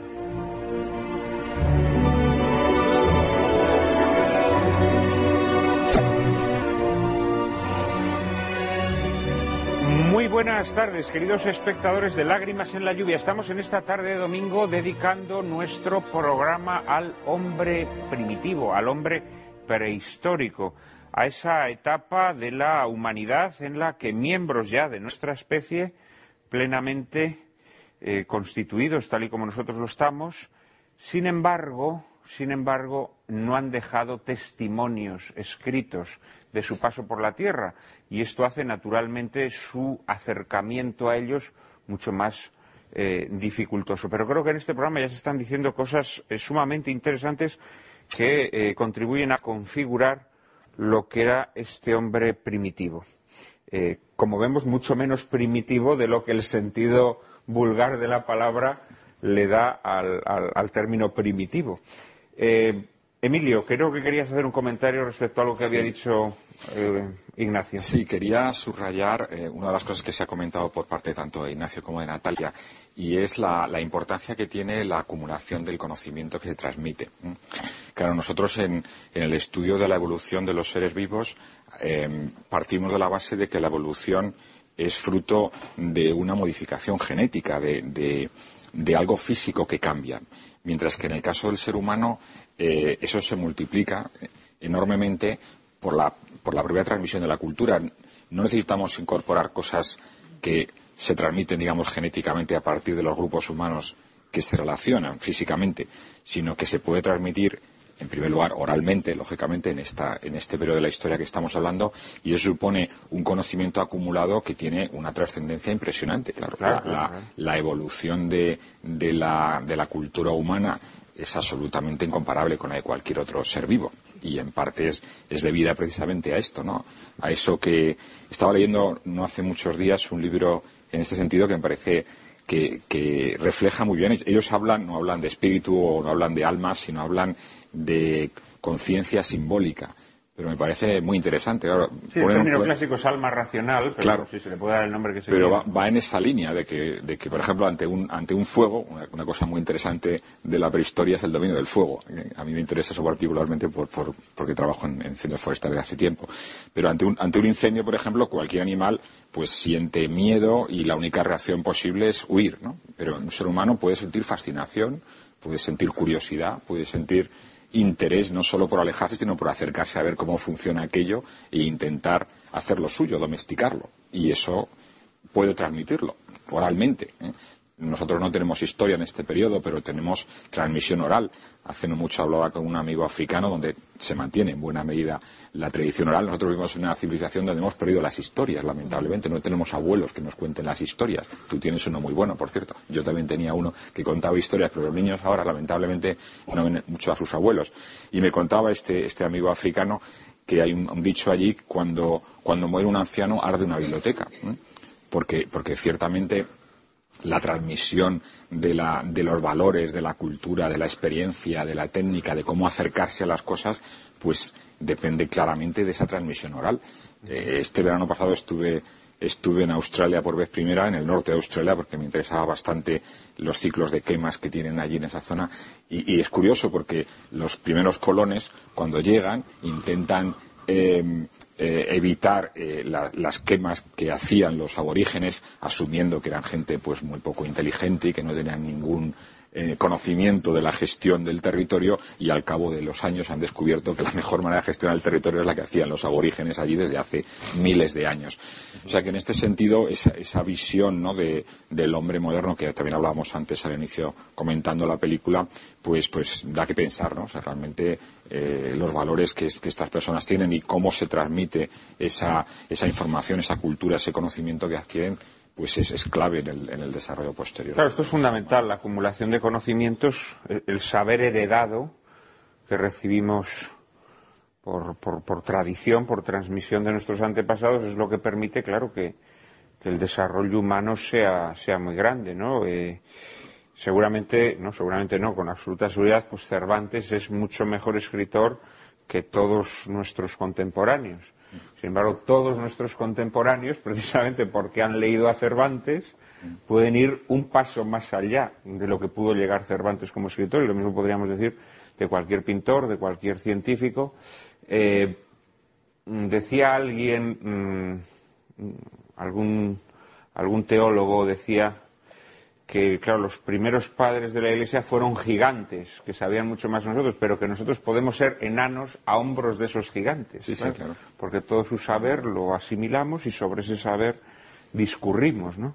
Eh, Emilio, quería preguntarte sobre otra, una, cuestión que creo que será muy interesante para, para, que la discutáis y muy interesante para nuestros espectadores, porque claro, los legos en la materia, cuando cuando se nos habla del, hombre prehistórico, pues de repente entra el tema de las migraciones, ¿no? Nos dicen que eran hombres nómadas eh, y que por lo tanto se trasladaban de un lugar a otro y claro, y de repente te empiezan a decir, claro, pasaban de un continente a otro eh, y esto dices, bueno, pero ¿cómo iban a pasar de un continente a otro? Eh, sí, poblaciones de Homo sapiens primero se dan en tal zona y de repente surgen en otra zona. ¿Qué es esto de las migraciones? ¿Cómo, era, cómo es posible para que un lego lo entienda? Porque claro, lo que uno no acaba de tragarse es que pasaban de un continente a otro, ¿no? Porque se, tiraban todo el día caminando y toda la vida caminando. Bueno, claro, son procesos que ocurren a lo largo de cientos o, de miles de años. ¿no? Por ejemplo, se calcula que los primeros habitantes del norte de América, que entran por el estrecho de Bering, me parece que está en torno a los entre el 20 y el 18.000 y aproximadamente 1.000 o 1.500 años más tarde ya hay habitantes en Patagonia, o sea que se han cruzado toda América en mil y pico años, pero en fin, el Camino de Santiago se hace en treinta y pocos días. en fin, nos hemos parece que nos hemos acostumbrado a, la idea de que las distancias andando son algo absolutamente imposible, pero vamos, a lo largo de la historia lo hemos hecho. Bueno, yo creo que de cara al espectador es interesante anotar que, bueno, es bien sabido por otra parte que el origen de la, del Homo sapiens está en el centro de África y que a partir de ahí, pues, se irradia, se irradia digamos, hacia Europa, hacia Asia eh, y más tardíamente hacia América y Oceanía. Mm, y bueno, digamos, la, el estado de desarrollo que antes hablábamos, pues tiene que ver mucho con ese estado también de la, de la propia, del propio mm, desarrollo migratorio y del asentamiento. Al final, el origen, curiosamente, de la historia no está en el centro de África, eh, está en, el creciente fértil, en zonas pues agrícolamente más, más rentables, más eh, productivas y curiosamente, a mí siempre me llama la atención esto, cómo es posible que África todavía siga estando tan lejos del progreso cuando fueron, fue la cuna de la, de la civilización. Realmente hemos, hay un eslabón cultural ahí perdido que, es muy llamativo, pero.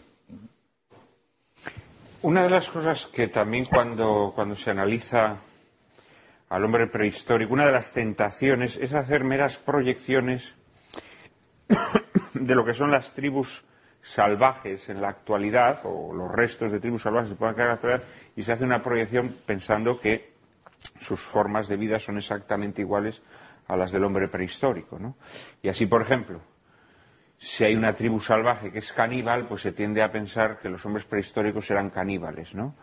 Eh, si hay una eh, tribu eh, salvaje en la actualidad, pues que adore a, a tal o cual elemento natural o circunstancia meteorológica, pues también se piensa que los hombres prehistóricos actuaban así. Esto supongo que no siempre es cierto. Es decir, que tratar de hacer estas proyecciones tiene sus riesgos, ¿no? Me pregunto yo, ¿no? Sí. Eh, para estudiar la prehistoria, sobre todo lo que utilizamos es arqueología. La arqueología, mm, a pesar de lo que decía la nueva arqueología, de que puede ser una ciencia total, no te puede decir todo. Te, puede, te habla de los restos materiales que dejaron esta gente y tienes que interpretar a partir de ellos. Y el otro camino que tienes son los paralelos etnográficos, que es realmente las tribus, como bien has dicho, que viven en un modo similar a la de piedra. Entonces, eh, claro, tenemos problemas que eh, algunos arqueólogos han llegado a rechazar los paralelos etnográficos diciendo que, bueno, que estas tribus son tribus que están en zonas marginales, que las han echado y que a lo mejor no nos sirven. Yo personalmente creo que sí en muchos casos puedes entender con estos paralelos etnográficos la... No, que, sirven y sin pero que también hay que tener cautelas. Bueno, sí, por supuesto. Sobre todo ahora cuando ves los bosquimanos con camisetas de estas de los Ramones, pues... Ignacio. Con eso de las cautelas pasa igual con mi disciplina, ¿no? que es la paleontología. también tenemos fama de que pues, somos capaces de reconstruir cualquier cosa y claro, el pasado se fue para siempre. La mayor parte de las cosas no se pueden comprobar y entonces, claro, utilizamos el presente para, tener una aproximación.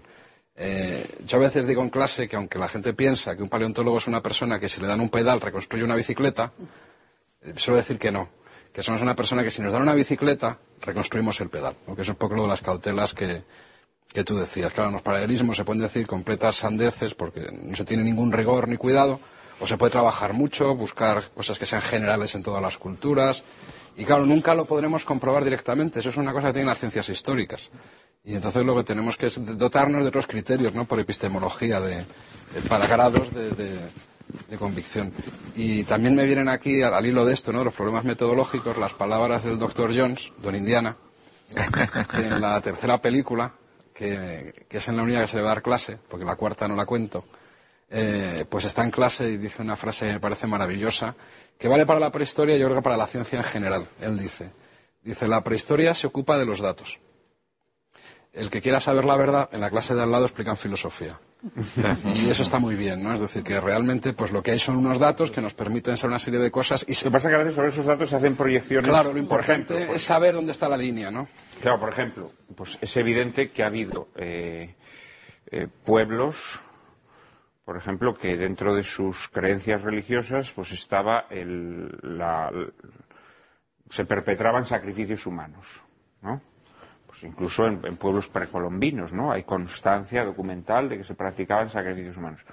Claro, es muchas veces mm, la tentación es hacer una, mm, una proyección hacia el pasado y decir todos los hombres eh, primitivos realizaban sacrificios humanos con un sentido religioso. Bueno, pues esto esto es muy discutible, claro. Esto es muy discutible, ¿no? Porque puede haber habido desde tiempos antiquísimos mm, unas creencias religiosas en las cuales los sacrificios humanos estuviesen excluidos. Claro, este... Eso, mira, yo creo que un buen ejemplo es, es el caso de Atapuerca. Tapuerca está registrado el caso de canibalismo más antiguo de la humanidad, en la Gran Dolina. El yacimiento de la Gran Dolina hace 800.000 años. Y es un buen ejemplo de cómo se trabaja, ¿no? Para explicar, bueno, y cómo lo saben, ¿no? Bueno, pues el... decir en especies que no son el Homo sapiens. Claro, no, es una especie que ni siquiera es nuestra antepasada, serían una especie abuela. Y es una buena idea de cómo trabajan los arqueólogos, ¿no? Que, del rigor. Pues lo que se encuentra en los huesos humanos, en el yacimiento de la Grandolina, es una serie de marcas que se encuentran en un lugar muy concreto, que son las inserciones musculares que hay en los huesos, que tienen que tener una disposición especial, ser paralelas y además al microscopio electrónico eh, se puede estudiar. Entonces sabe, porque se llama, se hace arqueología experimental, que eso se debe a, filos de cuchillos de piedra. Y lo tienen la fauna, habitualmente en los yacimientos arqueológicos. Así que es el instrumento con el que los arqueólogos habitualmente saben de qué se alimentaban los, hombres primitivos, porque se ve las marcas de los cuchillos. Son marcas que quedan ahora mismo cuando los carniceros destazan eh, las piezas y sacan la carne, porque el periósteo es muy fino, en fin, eso está rigurosamente comprobado. Bueno, en los fósiles humanos de la Gran Dolina hay esas marcas de la misma manera que en el resto de la fauna del yacimiento. Luego, el dato seguro es que fueron descarnados. Esto es un dato seguro. ¿Podemos ir un poco más allá? Claro, ya no tenemos la máquina del tiempo, pues ahora voy a hacer el argumento. Fueron descarnados de la misma manera que el resto de los animales. Además, sus huesos fueron fracturados con piedras de la misma manera que el resto de los animales, en los que interpretamos que lo que buscaban es el tuétano. Y finalmente fueron dejados, mezclados, con los del resto de los animales. Eh, la hipótesis más sencilla es que les hicieron lo mismo que al resto de los animales.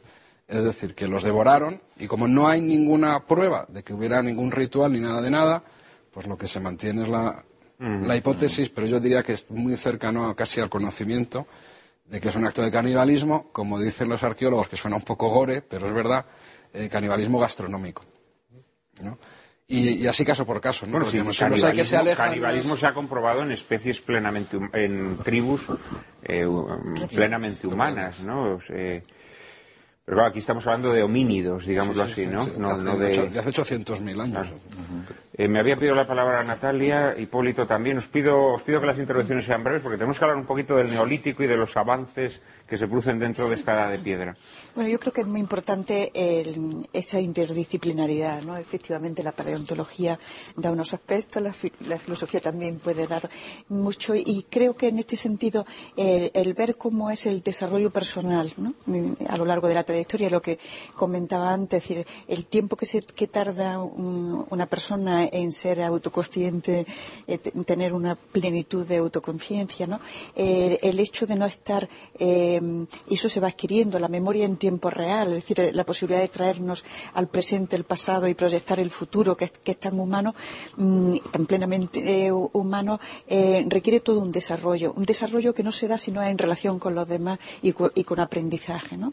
Eso puede, puede explicar lo que comentábamos antes de mm, épocas más mm, antiguas o no tanto, pero sí grupos de población que no han podido eh, han gastado la vida en aprender unas técnicas muy, muy rudimentarias y con una memoria exclusivamente eh, como montar en bicicleta, ¿no? Es decir, eh, de procedimientos, pero no pueden, mm, teniéndola, no han podido desarrollar una capacidad de abstracción creativa, etcétera, ¿no? Por, mm, por falta de, de, relación humana, de lenguaje, de comunicación profunda, ¿no? De, y entonces es muy es muy significativo, ¿no? Es decir, la historia de, bueno, como llamáis vuestra especie, a mí como biólogo me, choca un poco lo de especie, pero bueno, el, Homo sapiens, ¿no? Es decir, todo, todo este desarrollo eh, depende de, hay todo un, proceso eh, progresivo de, desarrollo eh, cerebral y por tanto de, de, una serie de capacidades que por otra parte lógicamente son innatas y los tenían todos. Es una posibilidad de, por eso se, ve mucho como eh, aprendizaje, ¿no? capacidad de transmitir, etcétera, eh, como, un factor esencial. Y por otra parte, eso innato mm, que sale ahora, pues, eh, como el canibalismo, etcétera, hay una, una características plenamente humanas, lo que se puede llamar la ley natural, o, eh, que mm, están en, en, todos los hombres. Entonces, luego que la cultura lo potencie eso o sea aberrante, ¿no? Eh, pues mm, depende de las personas eh, en, concreto, ¿no? Entonces da unas culturas, también lo vemos ahora, hay, culturas muy, muy inhumanas o deshumanizadas y, culturas más humanizadas, ¿no? Es decir, mm, creo que, hay que pensar siempre que son hombres, ¿no? Mm, y que quizás en, este sentido, digo, cada uno, mm, el área que, desarrollamos más, pues eh, nos da una cierta confianza también en ese sentido, y importante sumar, ¿no? Eh, una interdisciplinaridad de verdad, porque... Mm, esto incluso se perciben miembros de una misma comunidad. En nuestra comunidad hay, personas refinadísimas y hay personas pues, más vastas que un bocadillo de pelos. O sea, quiere decir que esto, incluso la pura la constatación empírica, ¿no? Hipólito, sobre, ¿querías apuntar algo más sobre estas cuestiones que estamos hablando? No te preocupes porque si vais a pasar al eh, neolítico... quiero saltarme al neolítico, sí, porque, porque yo creo que hay un elemento fundamental, más allá de que, efectivamente, uno, mm, nuestros antepasados van desarrollando habilidades, ese depósito de sabiduría acumulada les permite, además, eh, avanzar en todos los ámbitos eh, técnicos, en a la hora de confeccionar todo tipo de utensilios, etcétera, pero es evidente que hay una cosa fundamental que es eh, la agricultura. Es decir, eh, el paso del, cazador y recolector al paso del agricultor eh, y ganadero. Mm, yo, yo, creo que esto es un, un, cambio medular en la historia de la humanidad, ¿no? y que de alguna manera mm, empezábamos hablando de que el hombre del paleolítico era mm, mucho más alto del hombre del neolítico. Eh, supongo que esto también tiene que ver porque la agricultura introduce un cambio total en, nuestras formas de vida, ¿no? Y la adaptación a esas formas de vida impone también el cambio, el cambio eh, fisiológico, digámoslo así, eh, ¿Cómo se produce este cambio y qué va a significar esto de, de, la introducción de la agricultura, que yo sí que creo que es un hiato en la historia de la humanidad? A ver. Me gustaría señalar una cosa muy curiosa antes acabas de decir que eh, con el neolítico el hombre baja el tamaño. Eh, es curioso porque hay una relación, porque en cuanto, empezamos a domesticar eh, especies animales, esas especies animales siempre bajan el tamaño. Siempre se hacen más pequeñas, cuernos menos grandes, etcétera. No se percibe claramente. Se percibe claramente. Se llama domesticación. domesticación pura y dura. Y con domesticación enseguida lo puedes ver, eh, bueno, eh, lo puedes ver prácticamente en, los fósiles. Entonces, ¿tendrá alguna relación? Oye, a ver si nos estamos haciendo más grandes porque nos estamos asalvajando sin darnos cuenta, ¿eh? Bueno, por, la alimentación, entiendo yo también. Es mucho más rico. Pero, pero este cambio, más allá de que constitutivamente pues nos hagamos más pequeños, que puede tener explicación con el sedentarismo, con formas de vida más, más tranquilas, eh, también implica un, un, desarrollo, digamos, mental extraordinario, porque claro, el hombre tiene control sobre la naturaleza. Hasta ese momento el hombre lo que hace es recibir de la naturaleza, ¿no? Sí, en este... Pero con la agricultura todo cambia, ¿no? Claro, claro. Sí, además es curioso observar que así como el origen de la especie humana del Homo sapiens está en África, el origen del neolítico, el origen de la agricultura está en otro lugar distinto. O sea que el centro, digamos. ¿Dónde está? Para, para que lo entiendan nuestros Bueno, digamos, entre el llamado creciente fértil, ¿no? Entre el delta del Nilo y el delta del Tigris y el Éfrates. Ahí es donde se genera. La agricultura. la agricultura y, en última instancia, es el motor de la historia también. También hay algunas. Bueno, los grandes deltas, ¿no? También en China, en el delta del Ganges pero claro, el, neolítico está en buena medida también asociado a la fertilidad del suelo y al regadío, o sea, la capacidad de, recibir alimentación eh, de agua, digamos, eh, eh, extraída de, de, fuentes, de fuentes continuas.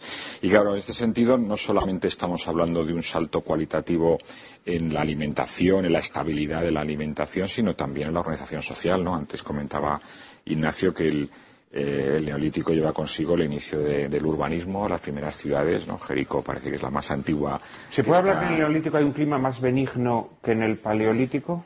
Bueno, Mm, cuando hablábamos antes de las migraciones, creo que es interesante anotar que uno salta de un continente a otro no porque nade más, más fuerte que los demás, sino porque ha habido cambios climáticos que han hecho que el nivel del mar suba y baje a lo largo de, la, historia y ha permitido que, cosas que ahora están separadas por agua en, otro momento no lo estuvieran y eso permitiera o, estuvieran unidas por hielo, como es en el caso de la eh, la primera colonización de América. Claro, los cambios climáticos se han producido a lo largo de la historia. Tenemos una constancia de los últimos 650.000 añños con las glaciaciones y luego ha habido cambios climáticos más locales eh, que, lógicamente dan lugar a, desplazamientos de, personas, pues, de, los desplazamientos de los mongoles. Estoy pensando ahora en la Edad Media, por ejemplo, como consecuencia de una época de mayor aridez en el centro de Asia. Em, entonces, el, hecho de tener, de tener el agua, tener el suelo de, eh, de, un, clima bastante benigno, como término medio, hace que sean zonas especialmente favorables para el crecimiento de la población y, por tanto, una primera organización social que da consigo una mayor estabilidad, un, inicio de la diversificación profesional, vamos a decir, ¿eh? de una cierta eh, administración pública, de una especialización en el trabajo y bueno, eso pone en marcha un mecanismo que, bueno, del que estamos viviendo todavía. Eh, ¿El sedentarismo puede estar también asociado a que, por ejemplo, mm, ya no solo el clima, sino en general todos los, toda la meteorología sea menos, digámoslo así, tempestuosa, o a que haya, por ejemplo, menos actividad sísmica, digamos, a que a que todos los no tiene nada que ver una cosa y otra. Mm, cogiendo el ejemplo de Mesoamérica y cogiendo el ejemplo de Oriente del creciente fértil, vemos lo siguiente. En Mesoamérica vemos que primero es la agricultura y después la sedentarización. ¿Por qué? Mesoamérica tienen maíz, eh, siguen siendo nómadas a pesar de cultivar maíz, pero no tienen, eh, no tienen proteínas animales, no tienen animales domésticos, no pueden domesticar nada. En cambio, en el Oriente, en Oriente inmediatamente tienes eh, em, oveja, vaca y a la vez trigo y cebada. Entonces ahí tienes suficientes recursos, ahí sí te haces sedentario. De hecho, prácticamente los primeros, los cuasi neolíticos primeros que tenemos son los natufienses de la zona de Israel, que lo que hacían, estaban, eh, ellos estaban en unas zonas donde había mucha cebada eh, silvestre y se dedicaban sencillamente a recolectarla y podían vivir en sus poblados o sus medios poblados campamentos X meses al mes, pero siempre hacían también algún tipo de viaje estacional, sobre todo para cazar. Más o menos eso creo que responde. Es sobre todo tema de recursos. Y una cosa sobre la, que, sobre la que también quería preguntaros, porque también creo que es un avance importante, es la cerámica, la alfarería, es decir, la capacidad para utilizar la tierra para convertirla en utensilios que tengan un provecho una utilidad específica y además utensilios que van a ser más perfectos naturalmente que los hechos con piedra. ¿Cuándo se puede hablar de cuándo, cuándo comienza la, cerámica, la alfarería y cómo se va produciendo su desarrollo? Eso es, muy, también? eso es muy curioso porque el hombre en el paleolítico sabía hacer cerámica en el sentido de que nos encontramos, en, creo que en Bestonice o en una serie de yacimientos, nos encontramos figuritas de eh, Venus y cosas similares que han echado al fuego para endurecerlas. Sabían perfectamente cómo utilizarlo. ¿Por qué no utilizan la cerámica en el Paleolítico? ¿Para qué? Con perdón, puñetas, vas a ir cargado con una jarra eh, que pesa un montón de un sitio a otro cuando te tengas que desplazar. La cerámica solo te puede funcionar cuando eres sedentario. Y entonces, efectivamente, tenemos las primeras, ah, el, neolítico o cerámico del Oriente Próximo, alrededor de, un poco antes del 8000, tenemos las primeras cerámicas muy vastas, hechas a mano, calentadas a veces en una especie de fogata rara que le ponían, que de ahí se pasa al horno. Es que a mí me parece, yo creo que el empleo de utensilios de barro me parece también un avance extraordinario, ¿no? Eh, cuando vas cuando eres nómada, ¿para qué decir? Pues hombre, aunque solo sea para coger agua del río, no, sé. pero eso pesa demasiado. puedes ir, puedes ir tranquilamente con una piel o con algo de cestería, algo. Por no hablar, claro, para cocinar, ¿no? Mm. Para cocinar, porque también la cocina no deja de ser un, signo de, civilización adelantada, ¿no? es, decir, eh, ¿cuándo dejamos de comer las cosas crudas y pasamos a comerlas eh, cocinadas? Precisamente en la película En busca del fuego esto se se ve claramente, ¿no? El Pero fuego, el fuego es una técnica impresionante. es un Dominar el fuego es un avance impresionante, claro. Eh, mm, porque no, no se trata de que estén más ricas o menos ricas, ¿no? que esto se podría discutir si la carne o el pescado está más rico crudo o cocinado, pero Que lo puedes masticar. cocinarlo exige un grado de sofisticación, ¿no? Pero es que eh, la, la- pero la cocina yo creo que va mucho por ahí, porque el neolítico lo que se pasa es, es al- es el monocultivo, o sea, la monoalimentación. O sea, lo, lo que las personas que están, y además va por civilizaciones, el mijo, eh, la cebada, el maíz, El y que arroz. son personas que van a estar comiendo un solo, un solo Una prácticamente, un solo producto la mayor parte de su vida. Va- va- vas a desarrollar esto, pero va a ser después de una pequeña pausa. En apenas un minuto estamos nuevamente con todos ustedes, hablando ya específicamente del neolítico. No nos abandonen, por favor.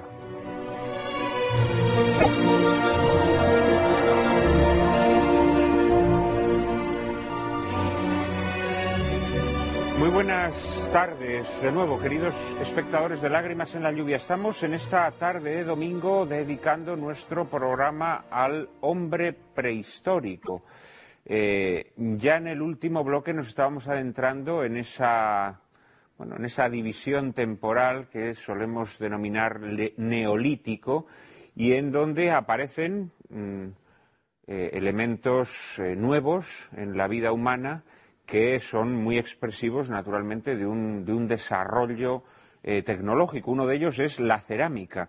Eh, y a propósito de la cerámica empezábamos a hablar de la alimentación, de los alimentos cocinados, etcétera, etcétera, y de cómo también con eh, el asentamiento, el sedentarismo, el desarrollo de la vida agrícola, va a surgir, nos decía Ignacio, el monocultivo, es decir, comunidades humanas que se van a dedicar específicamente al cultivo de una determinada pues, de cebada o de mijo o de trigo y que van a surgir y que va a surgir por lo tanto una monoalimentación, comunidades que se van a alimentar específicamente de estas plantas que se cultivan. Eh, pero paralelamente también surgirán las relaciones entre comunidades de tal manera que habrá entre ellas, oye, yo cultivo mijo, tú cultivas trigo, entonces nos lo podemos intercambiar. Digo yo que también surgiría esto, ¿no?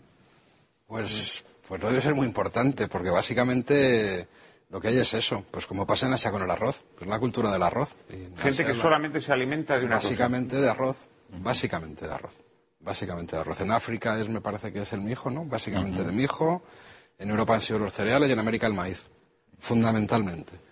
Y entonces eso yo, pues, deriva en una cosa que, que, que es la gastronomía, al final.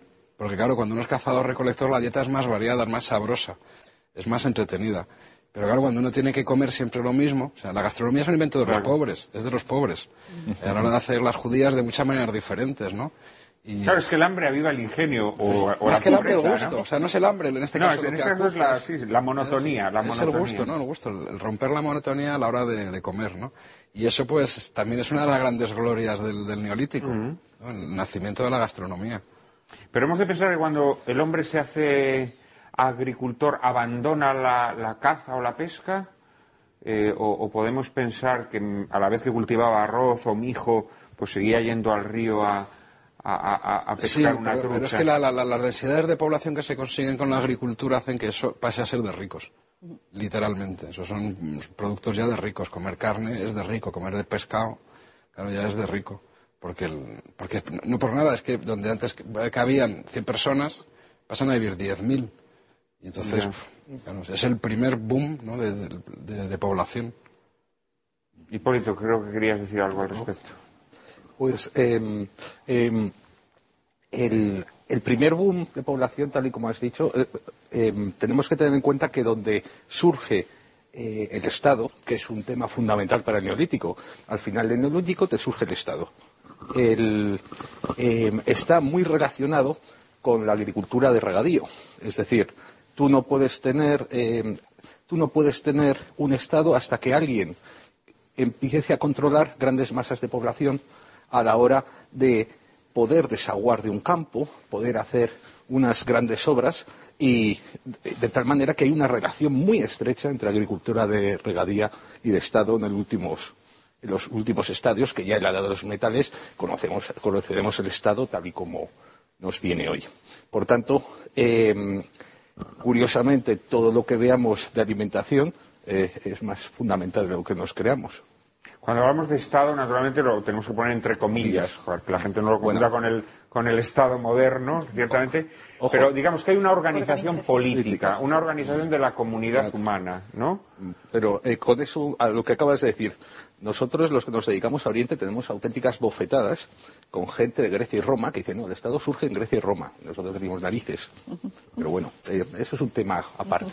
Pero bueno, una organización política, para, que la gente nos entienda, ¿no? Que esto no lo había en el Paleolítico. En el Paleolítico podía haber el jefe de la tribu mm. o el jefe del grupo. Eh, y, ojo, que el jefe del grupo no tenía un poder excesivo. Era como el jefe de unos Boy, Scouts. Eso es. Incluso en general ves que a la gente no le gusta tener jefes ni pagar impuestos. No, no, no, desde luego. ¿Y dónde surgen los primeros estados? Pues curiosamente surgen en áreas donde si te vas de ese área vas a perder nivel de vida. En Egipto, por ejemplo, en Egipto, si tienes que pagar impuestos al faraón y no quieres, ¿dónde te vas? Tienes por un lado desierto, por otro lado desierto. En Mesopotamia lo mismo, te vas a las montañas o te vas al desierto sirio-arábigo, etcétera. Entonces, sí, hay, hay están imbricadas otras dos cosas que aparecen en el neolítico, que es la, acumulación de riqueza, se empiezan a producir las desigualdades sociales, los cazadores recolectores no se acumula riqueza porque no se puede y porque además uno tiene que colaborar más con los miembros del grupo, pero en el neolítico es cuando se empieza a acumular la riqueza y el Estado empieza a tener, precisamente el faraón, todo el mundo, eh, una fuerza coercitiva. Es cuando de verdad nacen los ejércitos y empiezan las guerras, claro, porque los territorios son cosas que hay que poseer, que va la supervivencia. ¿En el neolítico podemos decir que existía el dinero? Mm, el, trueque, ¿no? Tal vez el intercambio. Mm, debían existir elementos, eh, por simbólicos que representaban la posesión de bienes. Sí, por ejemplo, curiosamente en, Oriente Próximo hemos encontrado desde el 7000 antes de Cristo unas figurillas eh, que al principio que muchos arqueólogos las clasificaban como figuras de juego o cuentas de collar, etcétera, las cuales eh, cuando fueron estudiadas por cuando fueron estudiadas resulta que muchas de ellas eh, tenían las mismas, los mismos rasgos que ciertos signos posteriores de la escritura cuneiforme. Entonces, estos primeros elementos que son oveja, que son estas primeras fichas, probablemente tendrían que ver con el cambio aparte de que eventualmente se empleó en Mesopotamia, por ejemplo, un patrón plata. en idioma babilonio, en acadio, pagar es pesar plata. Claro, porque no es, no es de extrañar que a pesar de que las formas económicas se limitasen al trueque, no es de extrañar que, por ejemplo, alguna de las mercancías que se intercambiase fuese una mercancía de futuro. Es decir, tú me vas a dar pues eh, no sé, 27 ovejas y yo a cambio te voy a dar mi cosecha, pero mi cosecha todavía no, es, un bien de futuro.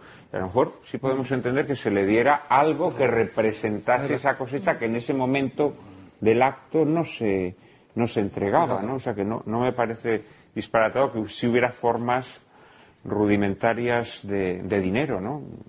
Quizá no monedas acuñadas ni nada parecido. Pero tú has mencionado, al referirte a estas figuras has mencionado la palabra escritura.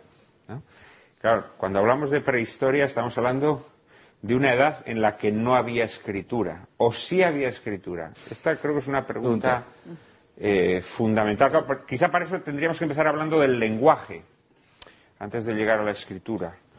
Eh, porque supongo que también estas mayores concentraciones humanas lo que van propiciando también es una homogeneización del lenguaje. ¿No? Es decir, mm. podemos pensar que en el Paleolítico comunidades disgregadas y pequeñas, cada una hablaba en su propio lenguaje. A medida que esas concentraciones humanas son mayores, se supone que esas formas de comunicación se tienen que ir homogeneizando poco a poco, ¿no? Eh, pero, ¿qué ocurre con la escritura? Es decir, ¿esas formas de comunicación oral eh, se registraban de alguna manera en la prehistoria o no? Mm, yo creo que sí. Yo creo que sí. ¿Crees? No lo puedes afirmar con certeza, ¿no? Eh, tenemos ejemplos que podemos coger de la América precolombina bueno, y, paralelos etnográficos de cómo eh, entre ciertas tribus eh, indígenas de los Estados Unidos y de México tienes pictografía. Una pictografía que, por ejemplo, Pero ahí estás haciendo la traslación esa, la proyección esa de la que hablábamos. Sí, pero, es una, pero esa pictografía se puede parecer mucho a lo que nos encontramos en Altamira, curiosamente. Entonces, ojo, no sabemos si muchos de los pintadas, entre comillas, que nos encontramos en Altamira o en Coyul o en otras, no son una pictografía primitiva, es decir, una preescritura para que nos, nos hagamos a la idea. Eh, Ignacio, ¿querías decir algo? no, que es que es verdad que una parte del arte parietal, lo que llamamos mm. arte parietal, siempre pensamos que tenemos en la cabeza el figurativo, pero, la mayor parte es simbólico. O sea, son símbolos que no sabemos lo que significan y algo debían de significar. ¿no? Hay un ejemplo que a mí me encanta, es en una reserva india en 1860 llega un llega creo que llega un indio a la, a la estación de correos con un papelito en el cual había un dibujo. Dice, buenas, vengo por mis 68 dólares, que me envía Tortuga Veloz, creo que se llamaba el otro. Entonces el, hombre le preguntó, oiga, ¿y usted cómo sabe eso? Porque lo que vieron eran cuatro dibujitos. Digo, porque lo pone aquí, en estos dibujitos. Le habían transmitido un mensaje con pictografía típica de su tribu y lo habían entendido perfectamente. Incluso, eh, eh, yo creo que, por ejemplo, cuando vemos eh, los glifos mayas, eso ya es escritura. Pero cuando vemos los aztecas, todavía es pictografía. Hay una cosa, hay una diferencia fundamental que es lo que llamamos fonetización. En cualquier caso, hemos de decir entonces que las primeras formas de escritura rudimentaria estarían asociadas a símbolos, serían pictografía, eh, sí, no a signos, mm. sino a símbolos. Bueno, sí. en el caso de los jeroglíficos. En el caso de los jeroglíficos. Eh, efectivamente, el problema de los jeroglíficos egipcios es que no tenemos mucha idea de dónde salen. Es decir, porque no, así como tenemos la evolución de la escritura cuneiforme, que es la primera escritura de la historia de la humanidad, sabemos perfectamente de dónde viene, porque tenemos toda la secuencia, eh, los jeroglíficos egipcios nos aparecen como plop, de repente en el 3100 tienes jeroglíficos. Y dices, bueno, que vagamente te encuentras alguna. La escritura con informe sumeria es previa, ¿no? Es previa. por ahora vamos ganando. ¿no? Vamos ganando los asideólogos por poquito, pero vamos ganando. eh, Querías decir también algo, hacer una reflexión sobre el tema de la escritura, sobre este misterio de la escritura. eh... mm, mm, bueno, no, la, la idea un poco esta de de lo que comentábamos antes de la transmisión oral, de la importancia de la transmisión oral frente a la transmisión escrita, que, en, la civilización actual pues tal vez hemos, hemos perdido bastante un poco el sentido de, transmisión oral y, el impacto que eso tiene sobre, la expansión del conocimiento. Eh, los contadores de historias, a mí me gustó mucho aquella novela de Vargas el hombre que contaba historias. Mm, bueno, yo creo que, tal vez, eh, aunque no, no tengamos constancia escrita, pero pero digamos ese, ese tipo de transmisiones es muy relevante en esta época y lógicamente cuando la organización social se hace se estructura más pues eso da paso primero a la ideografía y después a la escritura. Hombre no hay que olvidar un dato fundamental y es que en el Fedro de Platón en el Fedro de Platón se cuenta el mito de, de, Teuz y Tamuz eh, que es el mito fundacional de la escritura, y es evidente que Sócrates, que se revela contra la escritura y dice que lo que traerá es un empobrecimiento del conocimiento, porque el hombre ya no conocerá las cosas por su propia alma, por la tradición oral, eh, sino que las va a conocer por lo que esté escrito. En el siglo IV la tradición oral seguía siendo la predominante. Es decir, el salto que hay entre Sócrates y Aristóteles, que es enorme, porque ahí se está produciendo el, paso a la, cultura escrita. Pero es que no olvidemos, por ejemplo, que los evangelios, que ahora con nuestra mentalidad de hombres hijos de la cultura escrita, pensamos que son una cosa que de repente, pues a partir del año 50 hay un tío que se pone a escribir, los evangelios son de transmisión oral, que llega un momento que se recogen por escrito, pero ahí lo que estaba funcionando era la transmisión oral, o sea que creo que esa imagen que tenemos de la escritura como algo que se impone de repente. No, no. La escritura nace en el, tres mil y pico antes de Cristo, mm, convive con la, con la cultura oral, que sigue siendo la predominante durante muchos siglos, y tienen que pasar milenios para que llegue, para que llegue a imponerse, ¿no? Eh, vamos, a, vamos a dar paso a lo que llamamos la edad de los metales, que no debemos pensarlo como una división eh, nítida en el tiempo, puesto que naturalmente el paso del neolítico a, la, edad de bronce, pues se va a producir en momentos diversos según las diversas eh, zonas geográficas, pero indudablemente el uso de metales va a imponer también eh, nuevas formas de vida y nuevos avances técnicos que van a cambiar, que van a cambiar nuestra o la relación de nuestros antepasados con la naturaleza y entre sí. María Cárcava nos introduce en el asunto. Pues vamos ahora con la edad de los metales. Para ello hemos de remontarnos al periodo eneolítico o calcolítico, un periodo histórico, prehistórico de la transición entre la edad de piedra pulimentada y la del bronce. Convendremos, grosso modo, que el calcolítico tuvo lugar desde el año 3200 hasta el 2500 a.C. Y existen pruebas que indican que esta etapa comenzó con el asentamiento de pequeños grupos de migrantes buscadores de cobre y estaño provenientes de pueblos costeros del Mediterráneo oriental sobre los pueblos neolíticos ya establecidos. Implantaron un nuevo tipo de poblados más fortificados que en épocas anteriores y destacaron sus construcciones arquitectónicas megalíticas de finalidad aún hoy discutida. Explotaron materias primas alimentarias, generaron utensilios, textiles y cerámicas para el autoconsumo, junto con la innovación que supuso la explotación del sílex y de los minerales de cobre. En la última fase del calcolítico se extendió por toda Europa la cultura del pueblo portador del vaso campaniforme, es decir, con forma de campana. Eso hasta llegar a la edad de bronce. El bronce, aleación entre estaño y cobre, se originó en la actual Armenia en torno al año 2800 a.C. Simultáneamente apareció en la India, Irán, Sumeria y Egipto. Hacia el año 2400 a.C. llegó al Egeo y posteriormente se extendió por Europa. La revolución que supuso este metal, acompañada de un creciente desarrollo económico y social, desembocó en la intensificación del comercio a larga distancia, en la especialización laboral y también en el aumento de la diferenciación social de la que ya hablábamos, ya que los hombres más pudientes tenían acceso a objetos más ornamentados, a más depuradas armas y también a diferentes elementos funerarios. Pero finalmente el bronce terminó siendo reemplazado por el hierro como material de fabricación de instrumentos y también de armas. Comenzó, pues, la última etapa de la prehistoria, la Edad de Hierro, metal que comenzó a emplearse en Oriente Próximo en torno al año 2000 a.C., extendiéndose desde allí por Europa, Asia y África.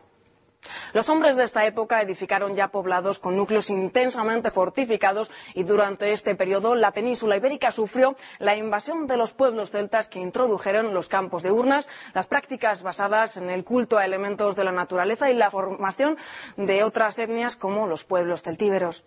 Con la aparición de la escritura que tiene lugar en la región mesopotámica, concretamente en el ámbito de la cultura sumeria, se inicia la historia propiamente dicha, aunque naturalmente este tránsito no fue uniforme. Esta tarde solicitamos a nuestros invitados que nos ayuden a desentrañar la andadura humana a través de la llamada Edad de los Metales. Bueno, esta división que se hace de la prehistoria, pues es hija, naturalmente, vosotros lo sabréis mejor, de ese afán clasificatorio que caracteriza que caracteriza el estudio de la historia y evidentemente son divisiones un poco artificiales, se puede decir, ¿no?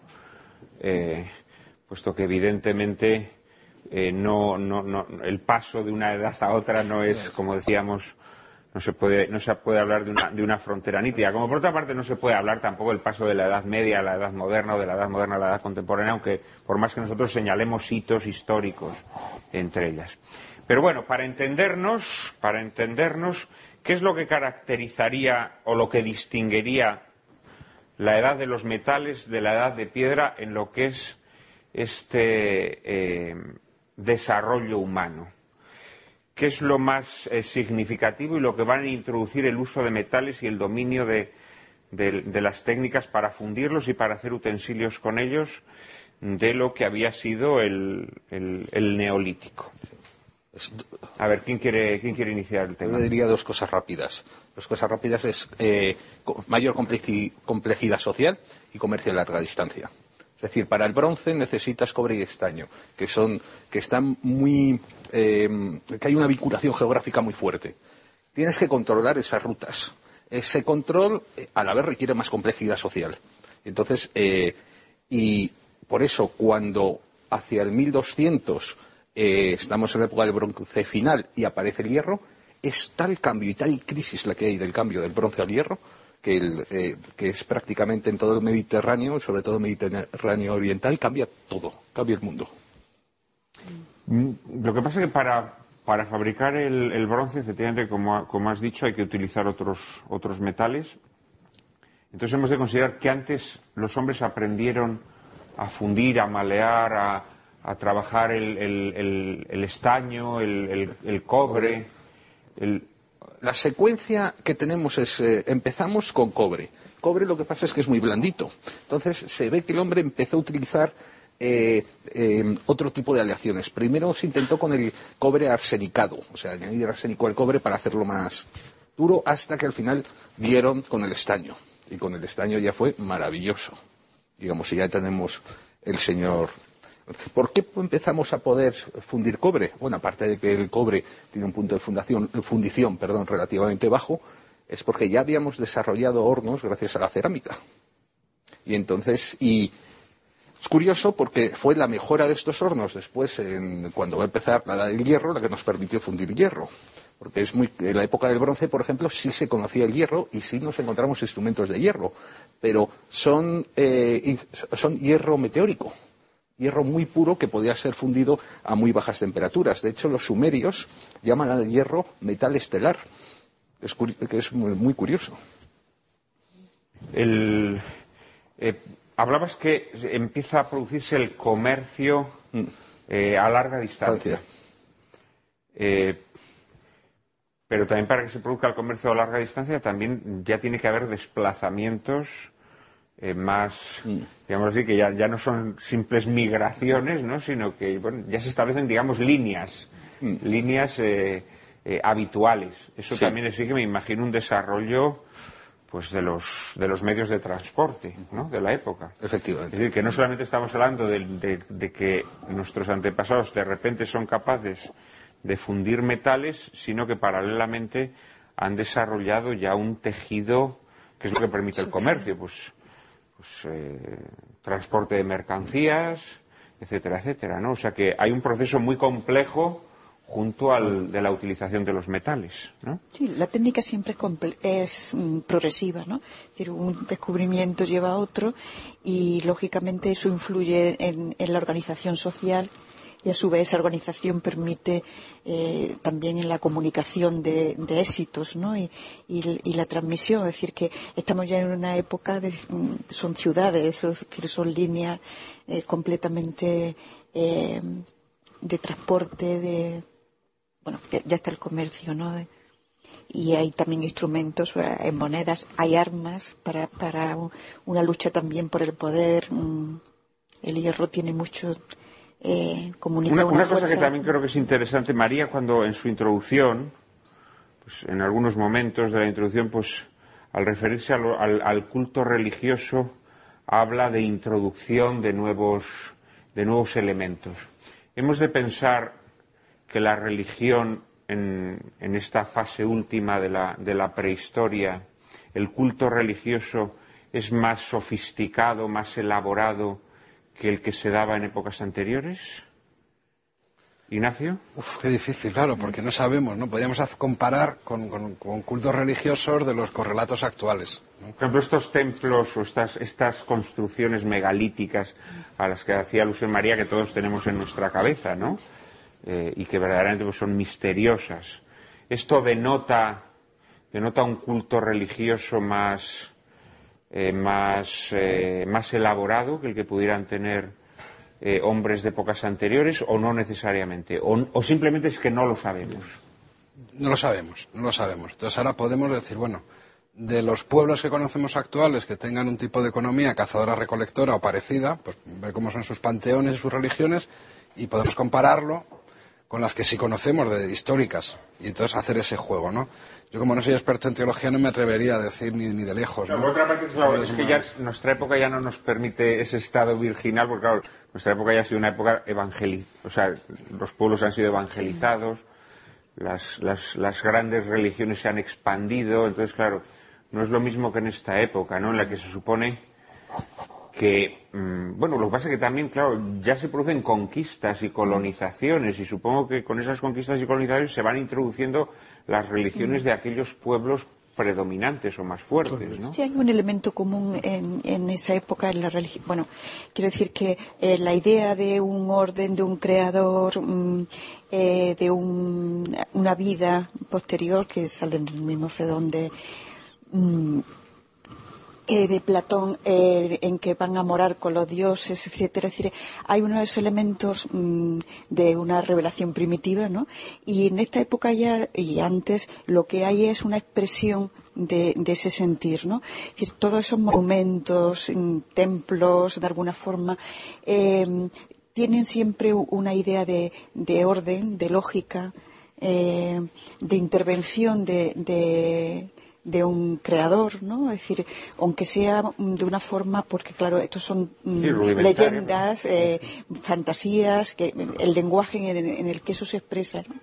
Pero que tiene ese, fondo común eh, y te puedes encontrar en un bajo relieve, ¿no? En, un templo, pues eh, esto batiendo mm, un océano de alguna forma para sacar la trascendencia, para sacar la inmortalidad, pues dioses, demonios, es decir, que hay pero hay una idea común eh, que es el origen de todas las religiones y que ha pasado esa, revelación primitiva a todas las creencias, ¿no? Eh, con todas sus manifestaciones. politeístas? Sí, claro. Eh, realmente hasta la tradición judeocristiana eh, pues es 100.000 años aproximadamente, ¿no? Y después ya la plenitud de los tiempos, ¿no? Con la encarnación, eh, todas esas eh, eh revelación primitiva y creencias está llena de fábulas, de mitos, que intenta eh, Plantón recogerlos en un todos esos fragmentos y luego que cristalizan en todo lo que es la mitología griega y, latina. Pero entonces no sería posible concebir una religión monoteísta en, época prehistórica mm, con los datos que tenemos. Es difícil, ¿no? Pues interpretar. En ese sentido es, muy interesante el paralelismo entre la concepción del mundo, por ejemplo, de las primeras culturas sumerias, de Uru, Kur, eh, y, la, y, la tradición judeocristiana. Es, muy llamativo, claro, porque hay muchos elementos, muchos elementos comunes, como por ejemplo el diluvio y algunos otros, pero en cambio es, me parece muy singular la concepción monoteísta del, judaísmo. Es una, aportación muy original en el contexto. Evidentemente, los pueblos previos pues tienen una relación religiosa mucho más cercana a la naturaleza. Hay elementos de, adoración a, lugares concretos, ¿no? a parajes que, eh, que de alguna manera pues también están hablándonos de una dependencia mucho más cercana de, del hombre de la naturaleza, tanto el recolector como el que depende de la lluvia para, para conseguir el alimento. Vamos, vamos a hacer si nos importa una pequeña pausa, enseguida te doy la palabra. Eh, Ignacio será en apenas un minuto. Por favor, no nos abandonen.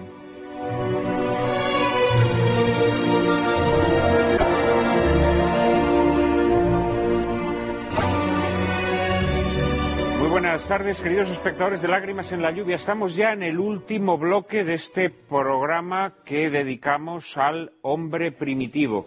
Eh, había preguntado yo a nuestros invitados si es absolutamente inconcebible la posibilidad de que el, hombre, mm, el hombre primitivo, el hombre de las edades, de la edad de los metales, eh, pudiera haber eh, concebido eh, algún tipo de culto religioso monoteísta. Y los, eh, nuestros invitados coincidían en que, mm, bueno, a la vista de los, de los documentos que tenemos o de los vestigios que tenemos, pues esto sería eh, demasiado osado. Ignacio me había pedido la palabra. Sí, comentando con las, grandes religiones ¿no? que surgieron en ese momento, que a mí siempre me ha llamado la atención que, tienen algo que no tienen las religiones politeístas más cercanas a la naturaleza, o dos aspectos. Uno, claro, son monoteístas, pero se parece mucho a la estructura de la ciudad. En la naturaleza hay muchas fuerzas, mm. en la ciudad se concentran las fuerzas, hay una autoridad. O sea que de alguna manera tiene que recuerda la propia estructura de la sociedad. Y la segunda es que son decididamente normativas. Las religiones más primitivas, politeístas, pues son más de que hay unos dioses, hay que hacerles sacrificios, en fin, son un poco hippies los dioses, pero las religiones del libro, ¿no? pues son religiones que, que, intervienen en la vida social, ¿no? que, dan una, que dan mandamientos de, de cómo hay que vivir. Pues que seguramente tiene que ver con esa necesidad también de, de, las ciudades tener un orden y, y, poder funcionar, porque si no sería la guerra civil, ¿no? Tantos primates concentrados. Bueno, pero, la, pero en las primeras pequeña. ciudades la mayor parte siguen siendo politeístas. O sea, sí, pero la evolución que se produce, ¿no? El monoteísmo eh, es que aislado el pueblo judío, es que no, no tenemos nada realmente, no, no existen ni parangón en el, en el marco cultural ni, ni en otros continentes. ¿no? O sea, es, es, como muy Yo creo que lo, especial, lo distintivo ¿no? de las religiones monoteístas y politeístas, claro, las religiones politeístas llaman Dios o dioses, digamos, a Dios y a los demonios, porque claro, muchos de los dioses de las religiones politeístas son demonios, o sea, son, son sí. deidades Dioses malignas, ¿no?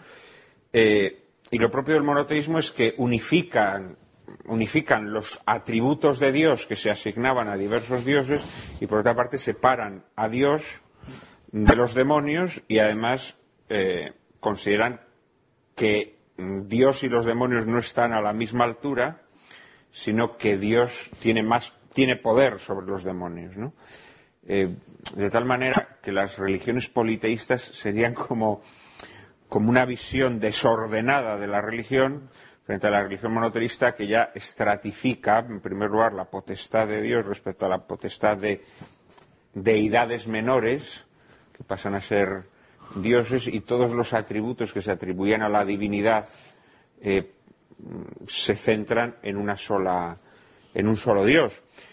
Pero es que además, cuando nosotros vemos, yo naturalmente las, las religiones politeístas de esta época no las conozco, pero eh, algo más conozco la, la, las mitologías paganas, ¿no? De griegos y romanos. Una de las cosas que llama más la atención es que los dioses están a la greña. ¿eh? Esto es una, sí, sí. una, cosa inconcebible, por ejemplo, en, en, la religión cristiana, ¿no? Las tres personas de Dios no, no están a la greña, hay, digamos, una unidad de acción entre ellas. Lo característico de las religiones politistas es que los dioses están a la greña. Sí, de, de, hecho, en, en, una en, una parte de la mitología mesopotámica de, de, la creación del mundo va precisamente en esta línea. O sea, lo, digamos, la, lo, los hombres, eh, al no ser atendidos por los dioses que estaban peleándose entre sí, requieren que, que, envíen a un dios específico que atienda las necesidades de los seres humanos. O sea, es, es muy llamativo este asunto, sí. También hay una peculiaridad muy fuerte ¿no? en, en la tradición judío-cristiana que no se da en, en nada y es que eh, lo que cree es que Dios se comunica, mmm, eh, se revela, se revela como único, como eh, creador, como protector, como bueno, etcétera, ¿no? Y mmm, hay una iniciativa. Mmm, como que complementa eh, y desarrolla una creación primitiva exclusivamente de esa revelación y de ahí surge el, monoteísmo siempre tiene un, un Dios que se acerca al hombre, ¿no? Que es, eh, la tradición judeo-cristiana es sí, así. Hay una, hay y una que vía luego de llega comunicación, una vía de comunicación que no existe en el politeísmo. O, o a través de, de, de una revelación. Sí, de unas personas. ¿Querías decir algo a sí. este respecto? El gran cambio que yo veo, eh, sobre todo, antes eh, habéis hablado de las tradiciones del Oriente Próximo, como curiosamente muchas tradiciones eh, mesopotámicas, babilonias, etcétera, que aparecen en la Biblia se ven desde dos puntos de vista teológicos distintos.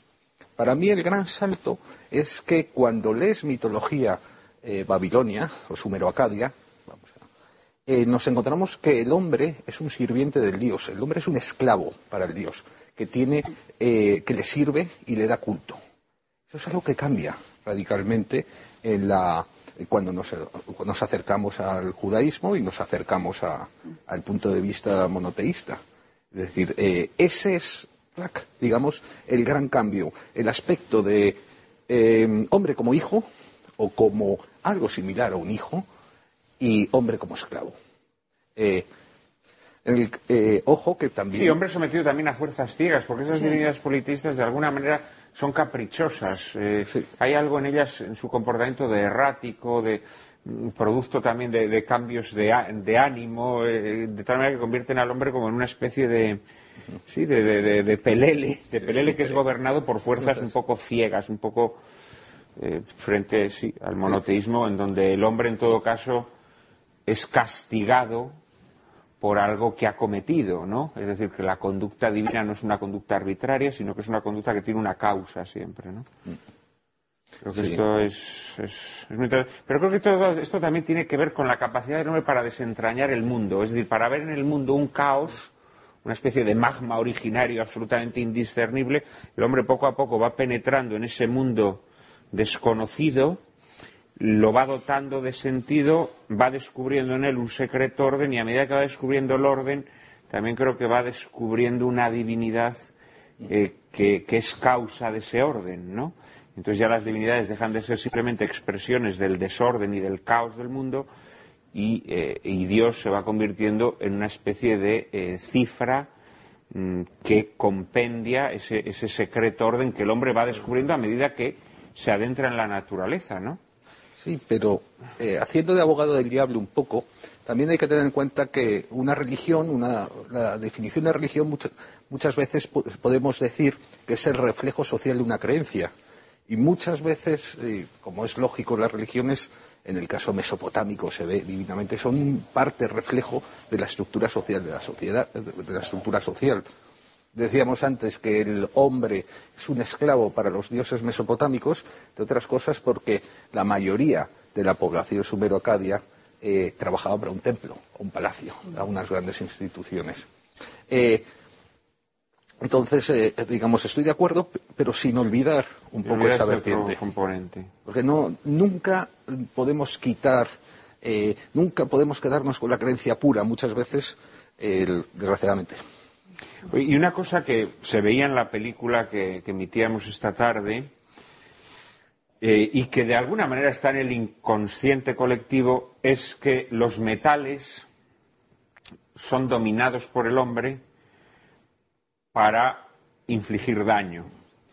esto es una idea que está muy metida en la cabeza, ¿no? Es decir, que, primero el bronce y después el hierro se utilizan sobre todo para fabricar armas, eh, para fabricar instrumentos que puedan causar daño eh, a, semejantes. O defenderse. ¿Esto es verdad o no es verdad? Pero eso pasa siempre, pasa siempre. En la prehistoria igual está la película 2001, la idea del mono asesino. Es la dialéctica entre la herramienta y el arma. Siempre se piensa en términos de armas, pero la realidad es que es en términos de herramientas cómo funcionan las cosas.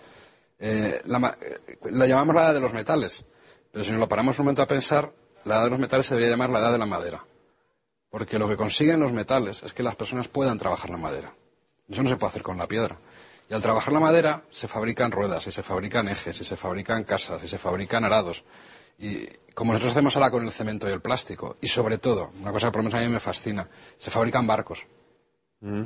Se fabrican barcos. Para el comercio. Es, quizá uno de los grandes descubrimientos ¿no? de la edad de los metales. Y, claro, es que con, los metales podemos hacer todo eso con la madera. Entonces, en realidad, deberíamos llamarlo la edad de la madera, en el sentido de como la edad de la piedra. Es la, es la auténtica eh, materia prima. Está muy bien visto esto, es muy Y entonces eso ayuda a entender una cosa de que es por qué el bronce es sustituido por el hierro. Uno siempre piensa que es en términos militares porque es más fuerte, como sale en la película, más duro. Es una cuestión económica. El hierro es muchísimo más barato. Una vez que se consigue fundir, es muchísimo más barato. Es más barato en términos militares. que también es más difícil de, mm, de fundir. De sí, sí, pero una vez que se consigue la capacidad técnica de pasar del hierro meteorítico al hierro meteórico, ¿no? al hierro que está en la corteza terrestre, pues es, muy barato. Y entonces, en el término militar, la ventaja no es que sea más duro que el bronce. La ventaja es que puedes hacer un ejército más grande que puede llevar ese equipamiento. Pero si lo pensamos en términos de herramientas, es un boom industrial.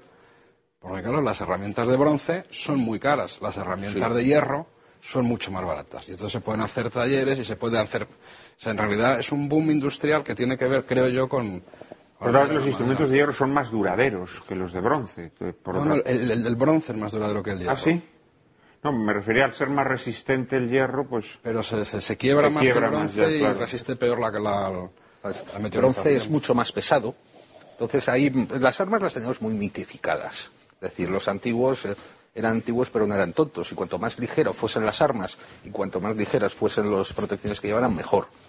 Y entonces, el, por ejemplo, la gente normalmente no salía a luchar una batalla con una espada. Una espada era muy cara y se te podía romper. Es decir, eh, eh, incluso ves que preferían mazas, preferían armas contundentes, siempre salían con un buen escudo, escudo de madera. ¿Por qué? Porque de hierro o de bronce era muy pesado, como mucho le daba muchas veces. Sí. es decir, eh, tenemos las armas muy mitificadas desde mi punto de vista. Sí, sí, yo también lo creo, pero es, inevitable hacer esta, esta relación, ¿no? Seguramente equivocada, ¿no? Entre los metales y, las armas. Eh, antes, eh, Ignacio, has mencionado la rueda, y la verdad es que yo estoy seguro que nuestros espectadores me, me tirarían de las orejas si no os preguntase por la invención de la rueda. Invención que es muy difícil datarla, eh, pero bueno, que yo creo que por los vestidos que tenemos seguramente vosotros podréis proponer eh, diversas tesis. ¿Cuándo podríamos decir que el hombre descubre la rueda? A ver, ¿quién quiere responder a esta? Bueno, o responded varios, porque seguramente que podréis ofrecer varias hipótesis. Seguro en el periodo Uruk, en el cuarto milenio antes de Cristo, en Mesopotamia. Ahí ya la tenemos. Eh, creo haber leído, pero me falla un poco la memoria, que si aparece algunos yacimientos anteriores en el Cáucaso. Pues puede ser pero eso lo tenemos seguro. Y, ya tenemos, ya tenemos eh, restos, eh, restos de carros, etcétera. Eh, pero estamos hablando en Mesopotamia. En Mesopotamia. En torno al año 4000 antes de Cristo. Exactamente, entre el 4000 y el 3000. O sea, ahí había una utilización mm, cierta de la rueda y además con unas utilidades concretas para el transporte, etcétera. Y además tiene mucho que ver con el torno y el torno rápido que se hace para la cerámica es decir, con el torno rápido, que es el que utilizas las piernas para moverlos, ya puedes hacer cerámica a toda velocidad, etcétera. Y eh, hay una cosa que me gustaría también apuntar, que es muy curioso, que es que en la época precolombina, los eh, aztecas, mayas, incas conocían perfectamente la rueda, hacían juguetes con ella, pero no la utilizaban. No la utilizaban para transporte. Eh, sí, solo, sencillamente para juguetes. ¿Por qué? Porque una cosa fundamental. ¿Y cómo, y cómo transportaban esas inmensas, eh, esas inmensas piedras con las que construían sus edificaciones? Bueno, los chicos de arqueología experimental con pues, rodillos han hecho, han hecho grandes progresos y el tema peruano, Inca, yo creo que está más o menos resuelto. Digamos, mediante rodillos, mediante. Pero el rodillo no deja de ser una rueda. Efectivamente. De alguna manera, sin eje, pero pero no deja de ser una rueda, ¿no? ¿Alguna aportación a este tema de la, de la invención de la rueda sobre lo que ha dicho Hipólito? O... yo creo que, que, te faltaba la fuerza impulsora, ¿no? Que por no habían... Efectivamente, que es eh, la gran diferencia. En Oriente tenemos fuerza, fuerza impulsora, primero los burros, primero carros tirados por burros, y a partir del año 2000 antes de Cristo aparece lo que los sumerios llamaban burro grande, es decir, un caballo. Entonces que y el caballo revoluciona el mundo. ¿Pero bestias, de, bestias de carga hasta ese momento no se habían empleado? Que yo sepa no, pero ojo, puedo meter eh, la pata.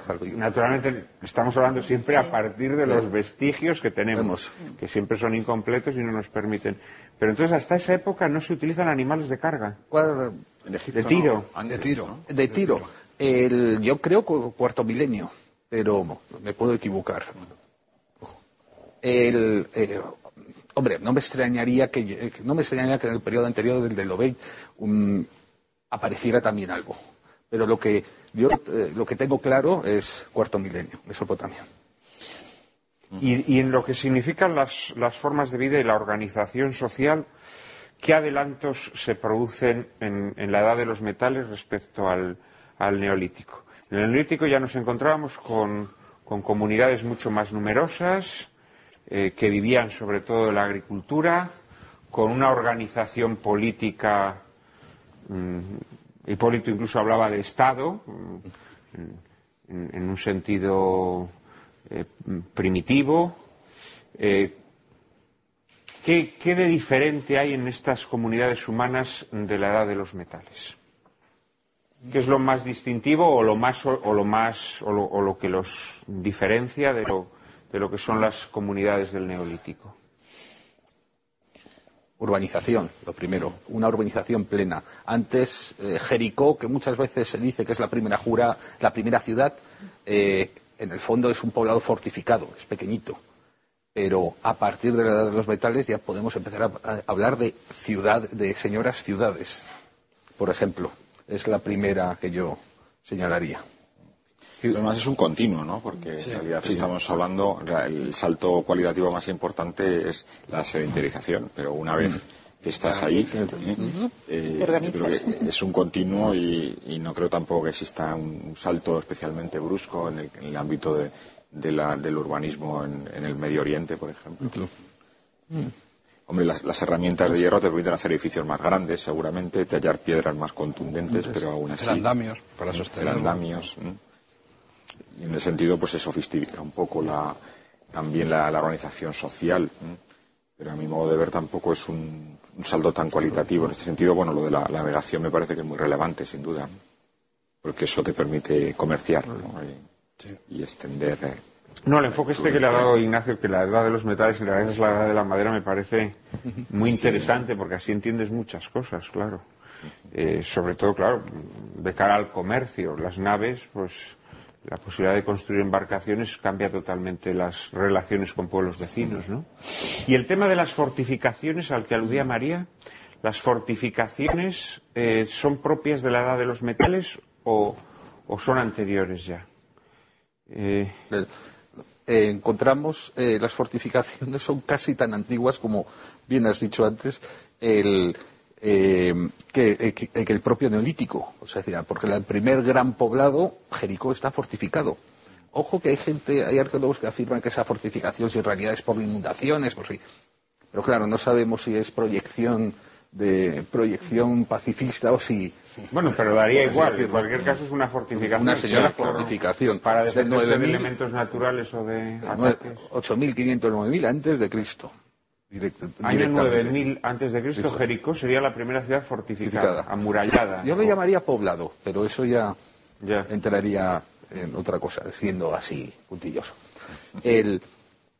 y después lo que sí vamos a ver es una, em, según eh, atravesamos el bronce y el hierro, vamos a ver una progresión en las fortificaciones como en el bronce, por ejemplo, en la zona de Oriente Medio les encanta hacer enormes murallas de, mm, adobe, eh, como, sin embargo, hay otras épocas que les gusta más eh, hacerlas de piedra y como, sobre todo, a partir de la entrada del hierro, las fortificaciones cambian porque ya han llegado nuestros amigos los asirios que han desarrollado poliorcética y han desarrollado, em, y han desarrollado todo tipo de arietes, etcétera, para derribar murallas y ya eh, mm, el hombre, como decían los antiguos, son antiguos pero no son tontos y desarrollan murallas especiales para aguantar este tipo de, eh, este tipo de armas, por ejemplo. Lo que, lo, que, lo que es difícil concebir es que este desarrollo de determinadas técnicas, bien sea para construir una, una barca bien sea para levantar una muralla, etcétera, etcétera, que todo este desarrollo de estas técnicas no fuera acompañado del desarrollo de la escritura. Porque claro, es muy difícil concebir que estas técnicas solamente se transmitieran por transmisión oral. Es decir, que no hubiera como un manual de instrucciones. Va acompañado, sobre todo a partir del bronce. va acompañado perfectamente. por ejemplo, el tema militar, el entrenamiento de caballeros.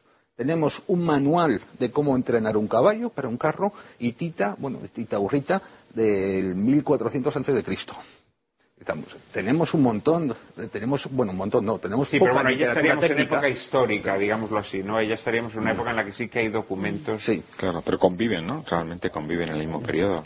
Pero, pero claro, mm, mm, tú, Hipólito, has hablado de que Jericó es un poblado amurallado en el, en, el 9000 antes de Cristo, ¿no?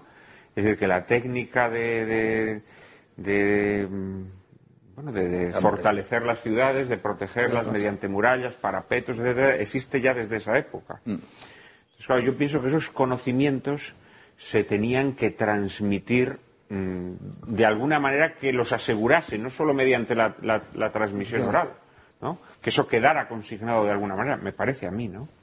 De generación en generación, ¿no? De todas formas, lo que es capaz de transmitir la eh, la oralidad es brutal. No, no, eso sin duda, sin duda.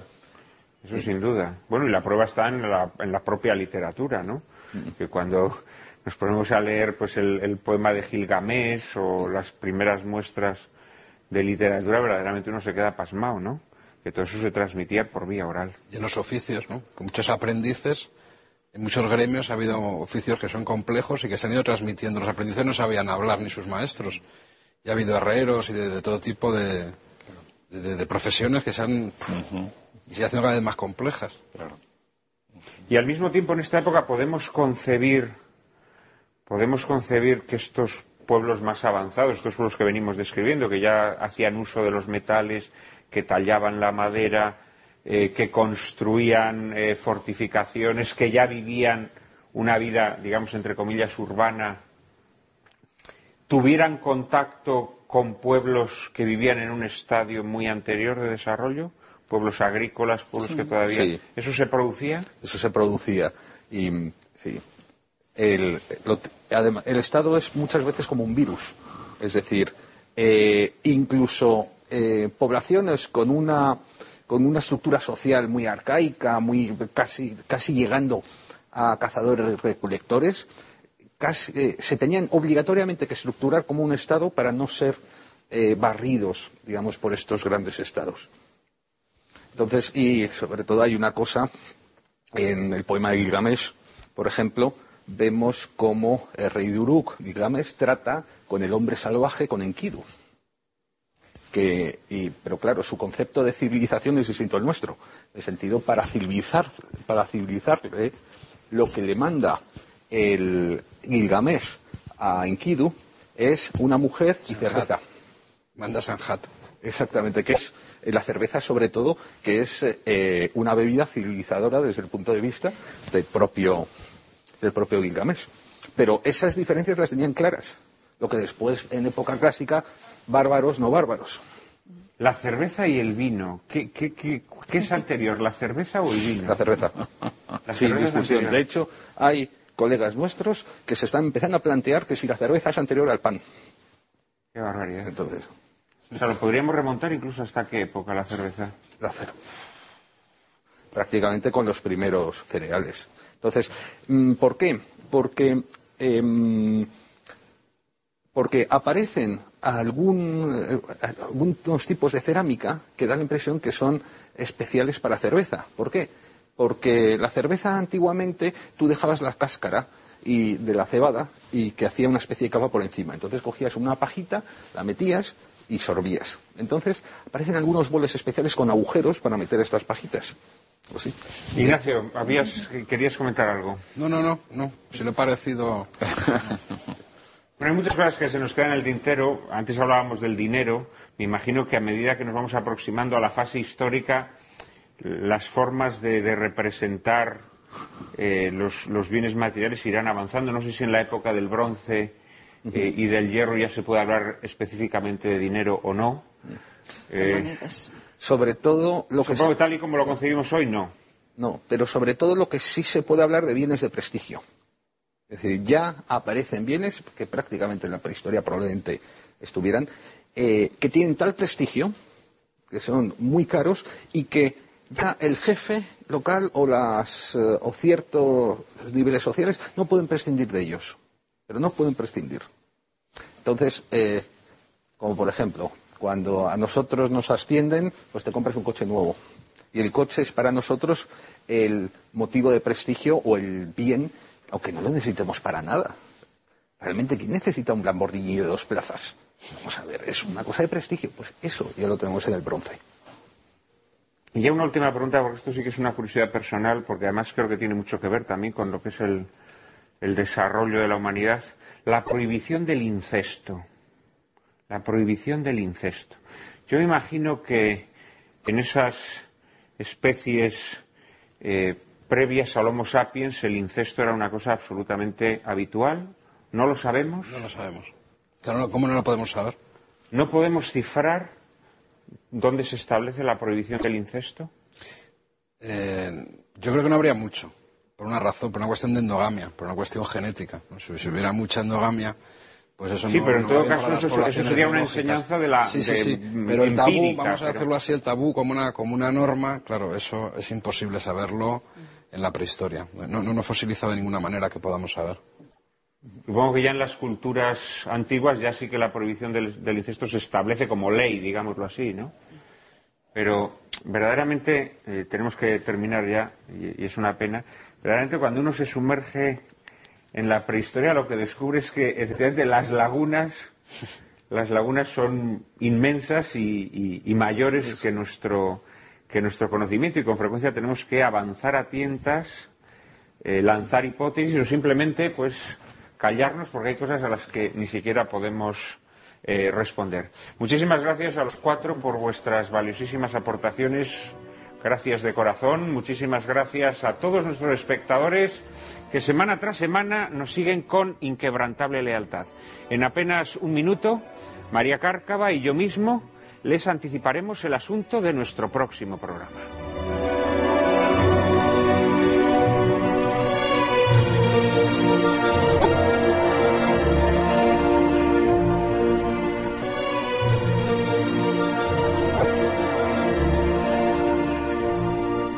La semana que viene vamos a tratar eh, otro tema de sumo interés. En muchas ocasiones hemos mostrado en lágrimas en la lluvia nuestra preocupación por un orden social y económico injusto que condena a una parte nada exigua de la población a la pobreza.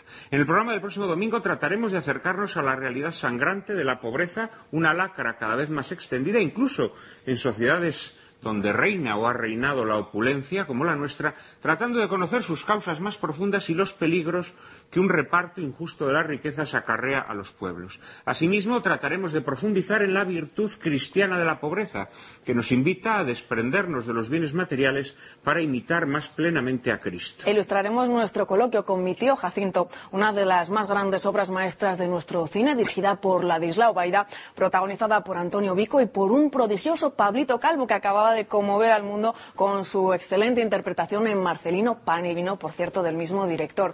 En mi tío Jacinto se narran en un entrañable tono tragicómico las andanzas de un niño huérfano llamado Pepote y su tío, un antiguo matador de toros que viven en una situación de extrema pobreza en el Madrid de la posguerra. No se la pierdan, ya saben que a partir de ahora no podrán llorar lamentando que la televisión es un desierto de la inteligencia y el buen gusto.